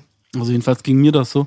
Und äh, deswegen machen wir da auch ein, eine, eine Marke für Frauen, die halt auch ähm, Klamotten sind, worin du dich einfach irgendwie wohlfühlen sollst, die dir ein gutes Gefühl geben. Weil ich habe mich immer gefreut, wenn ich irgendwie ein, was anhatte, wo ich mich einfach cool drin gefühlt habe, wo ich das Gefühl hatte, okay, das ist eine Jacke, Alter, in der sehe ich irgendwie für meine Verhältnisse breit aus oder was weiß ich, wieso. Damit fühle ich mich irgendwie cool, damit habe ich irgendwie das Gefühl, ich bin irgendwie ein, ein, äh, ein cooler Typ oder Es so. waren noch immer Streetklamotten, die bei uns in waren, die auch gleich parallel bequem waren. Ne? Das Ja, muss genau. man auch sagen. Das Das- waren nie dann so auch wie in anderen Kreisen dann maßgeschneidert oder Genau. so unbequem. Das war immer Hoodie und Soft, ja. Genau, das und ist ein übrigens, großes, wenn ihr, großes ihr braucht keinen Filter, ja. Holt euch eine Bon. Ich verstehe, ich verstehe das auch irgendwie, wenn äh, heutzutage, so wie du das gesagt hast, viele, viele Rapper einfach irgendwie einen Trainingsanzug anhaben, so, weil es ist einfach bequem da drin, weißt du? Und äh, heutzutage ist es nicht mehr so, dass du irgendwie in manche Restaurants nicht reingehen kannst, weil du bestimmte Klamotten nicht anhast. Ich meine, heutzutage sagt keiner zu dir so, okay, sie dürfen hier nicht zu Abend essen, weil sie haben keine Krawatte an und ein Jackett. Aber in den 80er Jahren, da war das ab und an noch so. Und da bist du auch in viele Clubs nicht reingekommen, wenn du irgendwie Tonschuhe anhattest. Ich weiß das noch so. Heutzutage ist es so, du weißt, ey, die meisten Leute, die Tonschuhe anhaben, sind wahrscheinlich diese scheiß Tonschuhe teurer als irgendwie jedes normale Paar Lederschuhe plus der Anzug dazu, weißt du? So, heutzutage ist das nicht mehr so, dass du sagst, ey, du kommst hier nicht rein, weil du hast Tonschuhe an, so. Aber so wie du es gesagt hast, so Klamotten hatten früher auch einen Bequemlichkeitsaspekt. Und wenn du dich irgendwie in einem Jogginganzug einfach wohler gefühlt hast, als irgendwie in der Hose, die irgendwie die Eltern wollten, dass du die anziehst. Ich, ich kenne das noch, dass ich irgendwie oft Konflikte hatte irgendwie mit meinen Eltern, wie man sich vernünftig anzieht oder dass irgendwie die Lehrer uns irgendwie gesagt haben, ihr dürft euch so und so jetzt nicht anziehen oder ihr müsst eure Mützen absetzen oder so, weißt du, so eine Sachen so. Ähm, Ich habe einfach eine gewisse Prägung einfach von Megastars. Für Ja. mich sieht das einfach nicht aus wie ein Megastar. Wenn du mit dem Fußballanzug um die Ecke kommst und hast ein Gucci-Cappy auf dem Kopf, dann siehst du aus wie ein deutscher Rapper 2019. Gratulation dafür. Aber du siehst nicht aus wie ein Megastar. Also wir sind mit den 80ern und 90ern aufgewachsen, weißt du so? Und da hat man halt einfach auch die goldene Ära genießen dürfen. Und ich finde einfach nur das, also ich habe zum Beispiel mal Bintia kennengelernt, weißt du, die ehemalige ich bei Fortress dabei war und auch mit Harris und Xavier Naidoo in Verbindung gebracht wird. Sehr gute Sängerin aus der damaligen Zeit Ja, hier. aber sehr krass, ist modisch, Alter, sehr, sehr krass unterwegs, finde ich. Also die Sachen, die sie selber macht, sind sehr stark professionell. Ihr Partner, mit dem sie zusammenarbeitet, Pieps zum Beispiel, der beim Flying äh, Steps äh, Distanztraining gibt, ähm, macht auch sehr viel Modekram. Und ich habe mal so ein bisschen gehorcht und geguckt und geschaut. Die machen sehr, sehr viel zum Beispiel mit günstigen Klamotten, die sie selbst dann um, umändern und richtig Ja. so zu halt so zu Kostümen formen, die dann halt diese Story haben und die dann nach was aussehen. Und da gibt es halt auch so Unterschiede, finde ich. Es gibt Leute, die schaffen es auf jeden Fall, dass etwas hochwertig aussieht und sich abgrenzt und abhebt, so sage ich mal, vom Otto normalen Menschen. Mhm. Und das ist das, was ich von einem Star erwarte halt am Ende des Tages. Es ist nur meine persönliche Empfindung. Es muss nicht jeder so denken, aber ich bin so aufgewachsen, dass wenn einer sagt, das ist ein Superstar, dann gucke ich ihn an Und dann muss er auch wie ein Superstar aussehen für mich, weißt du so? Das heißt aber nicht, dass er in seiner Privatzeit, was viele Superstars damals gemacht haben, auch nicht total im Schlabber und Pennerloch ja. rumläuft. Aber wenn gerade Startime ist, Bruder, wenn du in Character bist, wenn du auf die Bühne gehst, wenn du gerade ein Video hast oder keine Ahnung was, da will ich dich doch nicht mit einem scheiß alter Hertha-Anzug rumlaufen sehen, Bruder. Da bist du für mich kein Superstar. Da kannst du jetzt so viel Schmuck auch haben und allen Leuten auch da draußen beweisen, wie viel Geld du in deiner Tasche hast, weil so viele Steine auf deiner Kette aussehen. Du siehst immer noch aus wie jemand im Trainingsanzug, der Steine um den Hals hat, Bruder. Das ist halt das Ding, so muss nicht jeder meine Meinung teilen, aber für mich ist es sehr, sehr schwer, sowas zu akzeptieren. Ich finde, die machen es sich leicht, weil die meisten meiner Meinung nach keine Ahnung davon haben. Und es ist so einfach, in den Gucci Store reinzulaufen oder bei Christian Dior reinzulaufen und einfach zu nehmen. Hast du vielleicht einen Berater und guckst mal einfach, dass wenn blauer Pulli, dann auch blauer Schuh, dann funktioniert das schon alles. Ganz easy. Aber Hauptsache, man sieht, sehr teuer. Aber dadurch haben wir eine Ära, wo ich relativ überzeugt davon bin, dass wir in 10, 15 Jahren zurückgucken werden und sagen werden, Alter, die sahen lächerlich aus damals. Ich glaube, es gibt schon vereinzelt Leute, die sich solche Gedanken machen. Selbstverständlich keine Pauschalisierung. Ich rede jetzt, äh, es gibt Leute, die machen es sehr gut. Ja? Ja. Aber die meisten von denen machen es sich sehr einfach, indem sie einfach eine Marke anziehen und ein Markencappy und ein bisschen Schmuck. Fertig. weißt du, ich glaube, man muss, man muss immer differenzieren zwischen den Stars, die irgendwie eine Einzelperson sind, wo es auch, die sich das auch leisten können, sich irgendwie selber irgendwie sowas machen zu lassen. Und äh, du hast völlig recht. Es gibt sozusagen diese, es gibt einerseits den, den Star, der ist irgendwie, der zieht sich so an wie jeder im Volk auch. Nur der hat halt, oder wie jeder von seinen Fans auch, nur er hat halt irgendwie die Kette mit Meersteinen so. Aber er hat den gleichen Jogginganzug. Und dann gibt es halt irgendwie den Star, der hat halt irgendwie das maßgeschneiderte Michael Jackson-Kostüm irgendwie mit dieser Jacke, die es nur einmal auf der Welt gibt. So. Ich komme ja Das- aus einer Kultur, wo man Ketten noch trägt, sage ich ganz ehrlich, dass jeder sieht, dass man so uns sich wegnimmt. Das sage ich ganz ehrlich halt auch. Ja. Und ich meine, weißt du, wenn wir jetzt aber Mode machen, dann ist für die Kids ist es nicht so, die wollen nicht irgendwie aussehen wie niemand sonst, sondern die wollen im Endeffekt sozusagen über diese Klamotten auch sich Zugehörigkeit kaufen. Die wollen, so wie wir das ja auch gemacht haben, als wir alle Das ist jung waren. Merchandise, Bruder. Ich rede nicht über euren Bereich. Ich meine wirklich so diese Superstars von uns. Ich bin einfach, was das angeht, ein bisschen enttäuscht von dem, was die so präsentieren, optisch gesehen. Mhm. Ich hatte da auf jeden Fall ein bisschen mehr erwartet und wir werden alles dafür tun, dass die alten Zeiten, wo Earth, Wind and Fire noch wie Astronauten mit Glitzeranzügen auf Ja, der Mann. Bühne standen, dass die zurückkommen, Bruder. Weil Ja, da Mann. war's bunt und da war's funny. Verstehst Ja, du, was ich meine? das war Das ist halt das Ding so. Mit Indianerkostüm, war? Solange Boogie aber da ist, weißt du, äh, macht das immer noch bling bling in der Ching Ching. Von daher. Bling, bling, baby. Weißt du? Ey, das ist auch, lass uns das Thema vielleicht mal so ein bisschen beenden. Ich will mal was ganz anderes mal, was ganz vom Thema ableiten. Ähm, Pi, bist du immer noch graffiti-mäßig aktiv? Ich weiß, Leider, du warst- leider nein, Mann. Ich glaube, ich, ich, glaub, ich könnte auch nicht mehr so gut machen. Ach, dann bist du raus der Matrix, weil ich habe ja gesehen, du hast uns ja auch gleich am Anfang mit einer Grafik unterstützt, ähm, hast uns was geliefert da auch. Und ähm, weil ich dachte, weil du im Grafikbereich drin bist, Grafik bist du auch noch noch so, viel, ja. ja. Ja, Ja. Nee, Graffiti leider, ich, ich müsste mal wieder damit anfangen, aber ich glaube, ich werde damit anfangen, wenn meine Kinder in das richtige Alter Geil. kommen. Ich war mit Savage Bomben, Bela Schatz aufgenommen, das Boogie Live kommt noch, war. Bei mir nämlich, es- deswegen gehen wir Langwitzer nicht aus der Hut raus. Da, wo der Boxverein ist, der zwei Minuten von mir ist, da, wo ich mit dir spazieren war, Bruder, da ist jetzt auch eine Hall of Fame. Die Bild hat natürlich geil. drauf gepöbelt. Da war ich mit Savage Mullern, voll geil. Geil. Und ich merke immer, die Grafiker, die mir am meisten ans Herz gewachsen sind von ihren Arbeiten, sind immer die, die mit den Graffiti aufgewachsen sind, verwandt.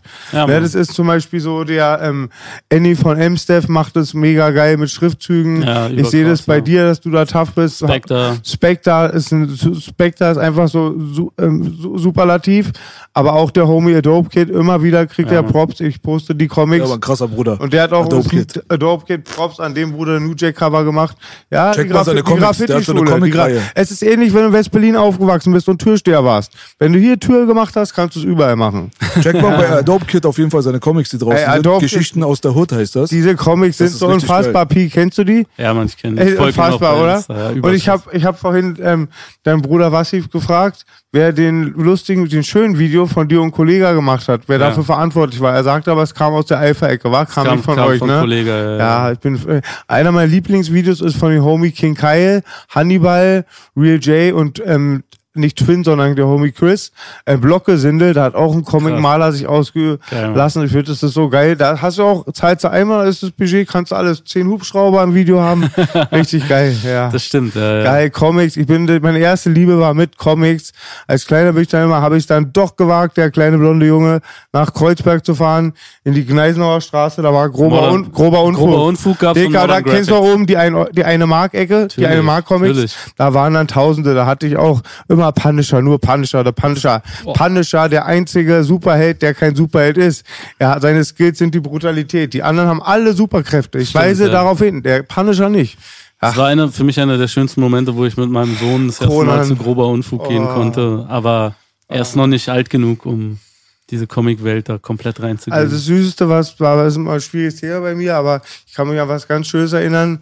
Da hatte mein Sohn ein Actionfigur-Comic von Iron Man mit Muskeln. Es sah, das haben wir ihn angezogen, es sah so lustig aus. Weißt du, was ich meine? Wenn so Ja, ein ja, kleiner ich Junge so. Muskeln hat, da ist ja eine Menge passiert, aber damals auch schon die Marvel-Comics, ich mein, ich war Fan von Conan und ähm, Punisher. Das hat mich immer richtig gefressen. Ja, Mega Mann. geil.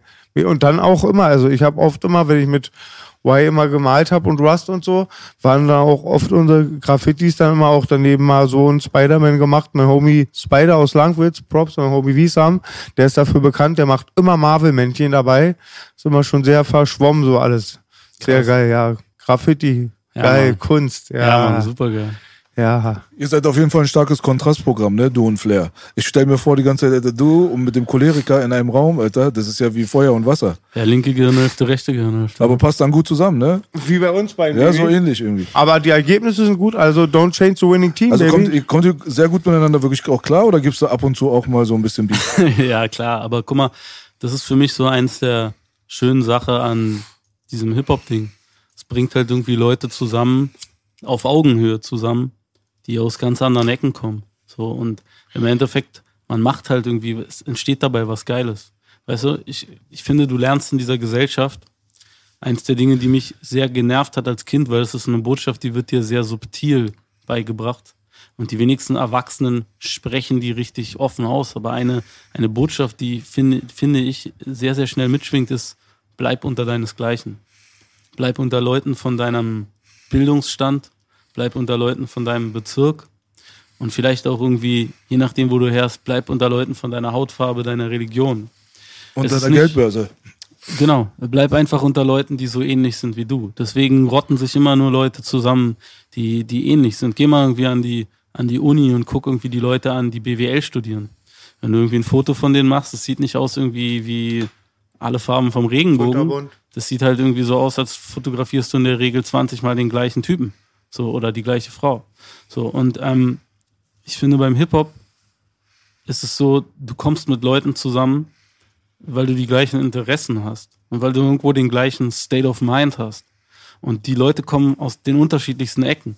Die haben die unterschiedlichsten Hautfarben, die unterschiedlichsten Backstories, die unterschiedlichen Bildungsstand, die unterschiedlichste Visionen, wo sie überhaupt hinwollen. Aber in dem Moment, wo sie halt dieses gemeinsame Projekt haben, kommen sie zusammen. Ob das jetzt irgendwie- mir aus dem Herzen. und das finde ich, das ist, finde ich, ist ein ganz, ganz starker Moment, den es ein wenig, da gibt es wenig in der Gesellschaft so Plattformen oder so Möglichkeiten, wo das stattfindet. Aber das sind doch genau die Momente, wo eine Gesellschaft wirklich dann eine Gesellschaft ist, nämlich weil halt irgendwie Leute miteinander reden und was machen und einen Plus hervorbringen in Form von Kultur, die irgendwie entsteht, so. Ja. Und nicht einfach nur irgendwie, dass es irgendwie einen Streit gibt oder so. Das finde ich ist was, ist was ganz wertvolles. Mega schön so. gesagt, Pi. Gebe ich dir so recht. Du und Flair kommt aus so unterschiedlichen Ecken. Ich dachte, Nein, nein, wir kommen eigentlich nah. aus dem gleichen, wir kommen Ja. aus dem gleichen Bezirk. Aber ihr seid du meinst, ihr seid- mentalitätsmäßig und so seid mentalitätsmäßig unterschiedlich. komplett unterschiedliche Ja. Leute. Aber das ist halt so, ich weiß nicht, Alter, wenn im Hip-Hop kommen immer Leute zusammen, die unterschiedlich sind und das funktioniert. Und das Seit wann bist du Geile. denn mit ihm überhaupt jetzt so eng am Arbeiten und so? Wir haben angefangen, ich glaube, es war Ende 2017. Ja, Ende 2017 haben wir Ach so angefangen. spät erst, okay. Also wir haben vorher schon Sachen miteinander gemacht und so. Wir kennen uns tatsächlich auch seitdem wir 15, 16 sind so. Aber ähm, mit Ghetto-Sport haben wir angefangen, ich glaube im November 2017, ja. Warum verbinde ich? Ich sagte ja Husch hat ja, dann war mir dann doch klar, es ist von Fabio. Aber ich frage jetzt. Der ist auch bei Dev Shop. Genau. Genau, Auch, also da war doch irgendwas mit DevShop, war? Die waren nur Vertrieb oder genau so? Dev Shop ist der Vertrieb. Weil es gab ja. mal bei so überall bei Rap-Update und so halber Million Deal mit DevShop. Deswegen Ja. war ich da auch drin und Ja, Ja. genau. Ja, Mann, und ähm, ja, That's ich, ich brauche meine Schuhe, wie gesagt. Boogie-Schuhe, Spikes. Für die, für die Hipsters. ja, Mann. Musst du Deal machen bei Death Shop, dann kriegst du deine eigene Klamottenlinie, Alter. Oder wir Punisher machen, ich, Onkel B und ich machen wieder Mantaletten-Revival, Alter. Mantaletten. Kennst du noch Mantaletten? Nee. Kennst du, erklär mal, du kennst doch Mantaletten. Nee. Ey, fickt ihr mich jetzt beide, falls Was sind so... Mantaletten? Ey, ihr wisst doch noch, diese Stiefel, Kannst mir die, denken. die Manta-Fahrer hatten doch mal diese großen Stiefel, Ach so, ach so, diese so. Cowboy-Stiefel, ja, ja. Mantaletten. Natürlich, ja. Ja, Manta Manta war so geil. Das sind so Atzenfilme, so frei. Klar, Mann.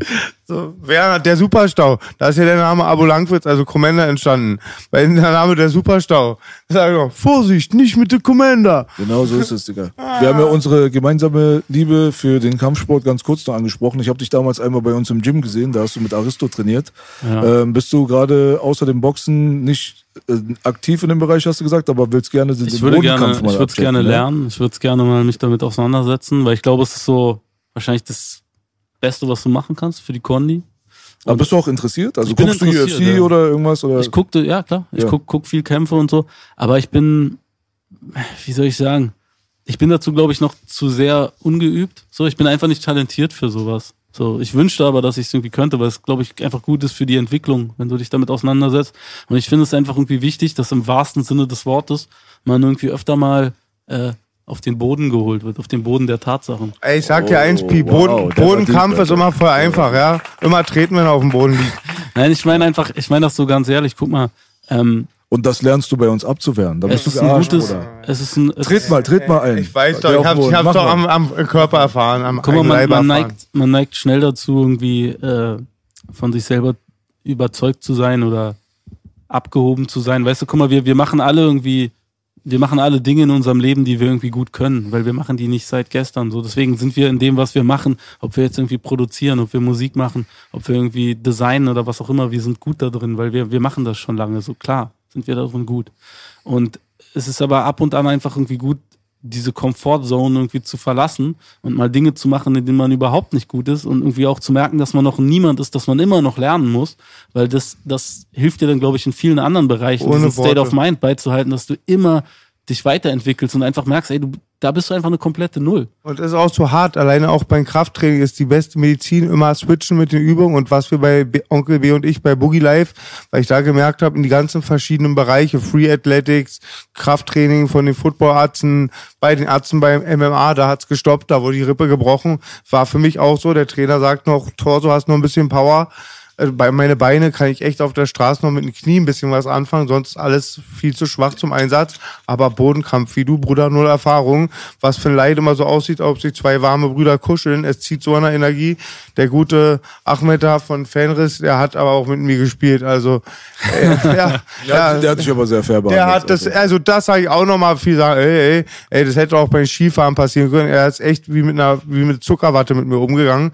Aber ich fand, das ist voll wichtig. Gerade ein richtiger Mann geht auch aus seine Defizite ein. Das macht einen Kämpfer noch stärker und in allen Bereichen. Und es tut auch den Kopf gut mal. Manchmal ist es schwer, aber manchmal ist es sich dann auch wichtig, sich mit neuen Sachen zu beschäftigen. Voll, das war für mich voll der Leitfaden, das ist so voll der Hashtag in meinem neuen Ey, Leben. weißt du nicht mehr, wie schwierig es alleine für, äh, für dich damals war, von YouPorn auf Pornhub umzusteigen, Bruder? Das war so eine Digga, auch mit Technik. Bruder. Früher mussten wir den Computer in den Keller bringen, wenn die alte zurückkam, weil man den Verlauf nicht löschen konnte.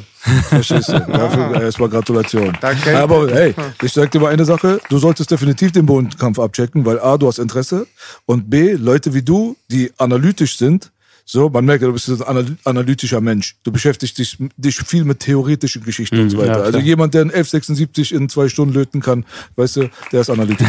weißt du so? Und du machst ja auch Kreativdesign und solche Sachen. Also diese Bereiche deines Gehirns sind anscheinend schon weit genug entwickelt, um damit was anfangen zu können. Und das ist das, was du brauchst auf dem Boden. Deswegen siehst du bei uns viele Mathelehrer. Kein Spaß. Also bei uns auf dem Boden, wenn du zum Jiu-Jitsu gehst, dann siehst du Jungs, da denkst du auf der Straße, Bruder, ich gebe dir mal eine Schelle, er rennt zu seiner Mutter. Vielleicht ist es auch so, aber die Schelle musst du erstmal durchbekommen, weil wenn er erstmal einen Griff an dir hat und dich auf den Boden bringt und dich anfängt zu würgen, ja, mit seiner Brille auf seinem Kopf, dann kriegst du auf jeden Fall schlechte Laune.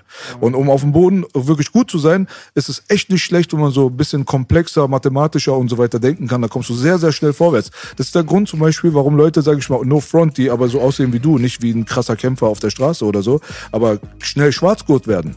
Weißt du? Auf dem Boden ist was anderes. Weil beim Kickboxen und Thai-Boxen brauchst du so ein paar andere Attribute. Aber auf dem Boden ist das sehr, sehr förderlich. Deswegen, ich würde dir absolut empfehlen, das auf jeden Fall auszuprobieren. Probier mal Jiu-Jitsu wirklich auf dem Boden, weil mach mal Ja, zwei, dreimal mit. Und wenn du den Schweinehund überwinden kannst, dass du darüber hinausgehst, dieses auf dem Boden und das ist nichts für mich und da ist ein Mann zwischen meinen Beinen und dieses Schwachsinn. Wenn du das erstmal überwinden kannst und erstmal auch über so die Durchstrecke hinüberkommst, das ist das Schwierigste, weil am Anfang wirst du tappen, tappen, tappen, tappen, du wirst dir vorkommen wie ein Nichts und ein Niemand. Du wirst Ja, demotiviert in der Kabine sitzen und denken, du bist nichts wert, weil alle tappen dich und du kannst dich nicht dagegen wehren. Das ist so wie so eine Vergewaltigung, wo du selbst unterschrieben hast, teilzunehmen. So, wenn du darüber erstmal hinwegkommst und dann anfängst erstmal selbst zu begreifen, wie man was macht, auch mal das abzuwehren, auch mal selbst anzugreifen, Position zu Position, dann geht dir eine Welt auf, da wirst du dann sagen, geil, hier fühle ich mich echt wohl, weißt du? Und ich glaube, da bist du der richtige Mann dafür. Und dann verteilst du wie, Dankeschön. Dann verteilst du wie ich so viel Linke, dass du eine rechte betteln. Und wenn, und wenn einer kommt, der mehr kann, haben wir immer noch Tech-Renn weg. Das war doch eine wunderschöne Runde, würde ich mal sagen, Ja. oder? Ja, Mann, vielen Dank. Danke, dass Ey, ich da sein mega konnte. geil. Ey, dass du da warst am Start. Das Einzige, was wir mal unangenehm hatten, wurde Bam. sofort geklärt. Ja, Mann. Es ging nur angenehm weiter. Es war wunderschön. Dankeschön. CBD Vielen, vielen ist a hell of a drug. danke an Sex Plus, danke an Daisho, danke an die Goldhammer Bar. Danke an euch alle, dass ihr mit mir aushaltet. Das war der Podcast, Baby. Make Hip-Hop Yeah. great again. Ihr wart super. Yes. Check den Ja, Scheiß von Prinz. P auf jeden Fall. Check Prinz seine. Instagram-Seite, Social Media. Keine Kommt demnächst ein Album, Liebe. eine Single, irgendwas. Tatsächlich, nächsten Freitag kommen zwei Alben. Schönes Single mit, Zwei Alben, nicht nur eins. Baby, baby. schönes Single mit Nessa gemacht. Ja. Ja, danke. Ja, danke. Ey Bruder, ich finde es sehr krass auf jeden Fall, dass wir jetzt zum Schluss noch mal kurz auf dein Album eingegangen sind. Gratulation dafür. Danke. Und ihr seht immer besser, später. make love, not war. Yeah, Pack sind raus, verdreht sich. West Berlin 100%. war im Gebäude, baby, baby. Danke, Mann. Jetzt.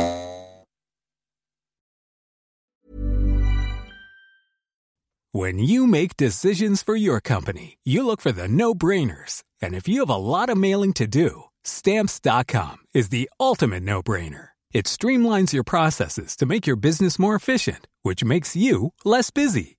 Mail checks, invoices, legal documents, and everything you need to keep your business running with stamps.com. Seamlessly connect with every major marketplace and shopping cart. Schedule package pickups and see your cheapest and fastest shipping options from different carriers. With rates up to 89% off USPS and UPS rates. And with the Stamps.com mobile app, you can take care of mailing and shipping wherever you are. Make the same no brainer decision as over 1 million other businesses with Stamps.com. Sign up with Code PROGRAM for a four week trial, plus free postage and a free digital scale. No long term commitments or contracts. That's Stamps.com. Code PROGRAM.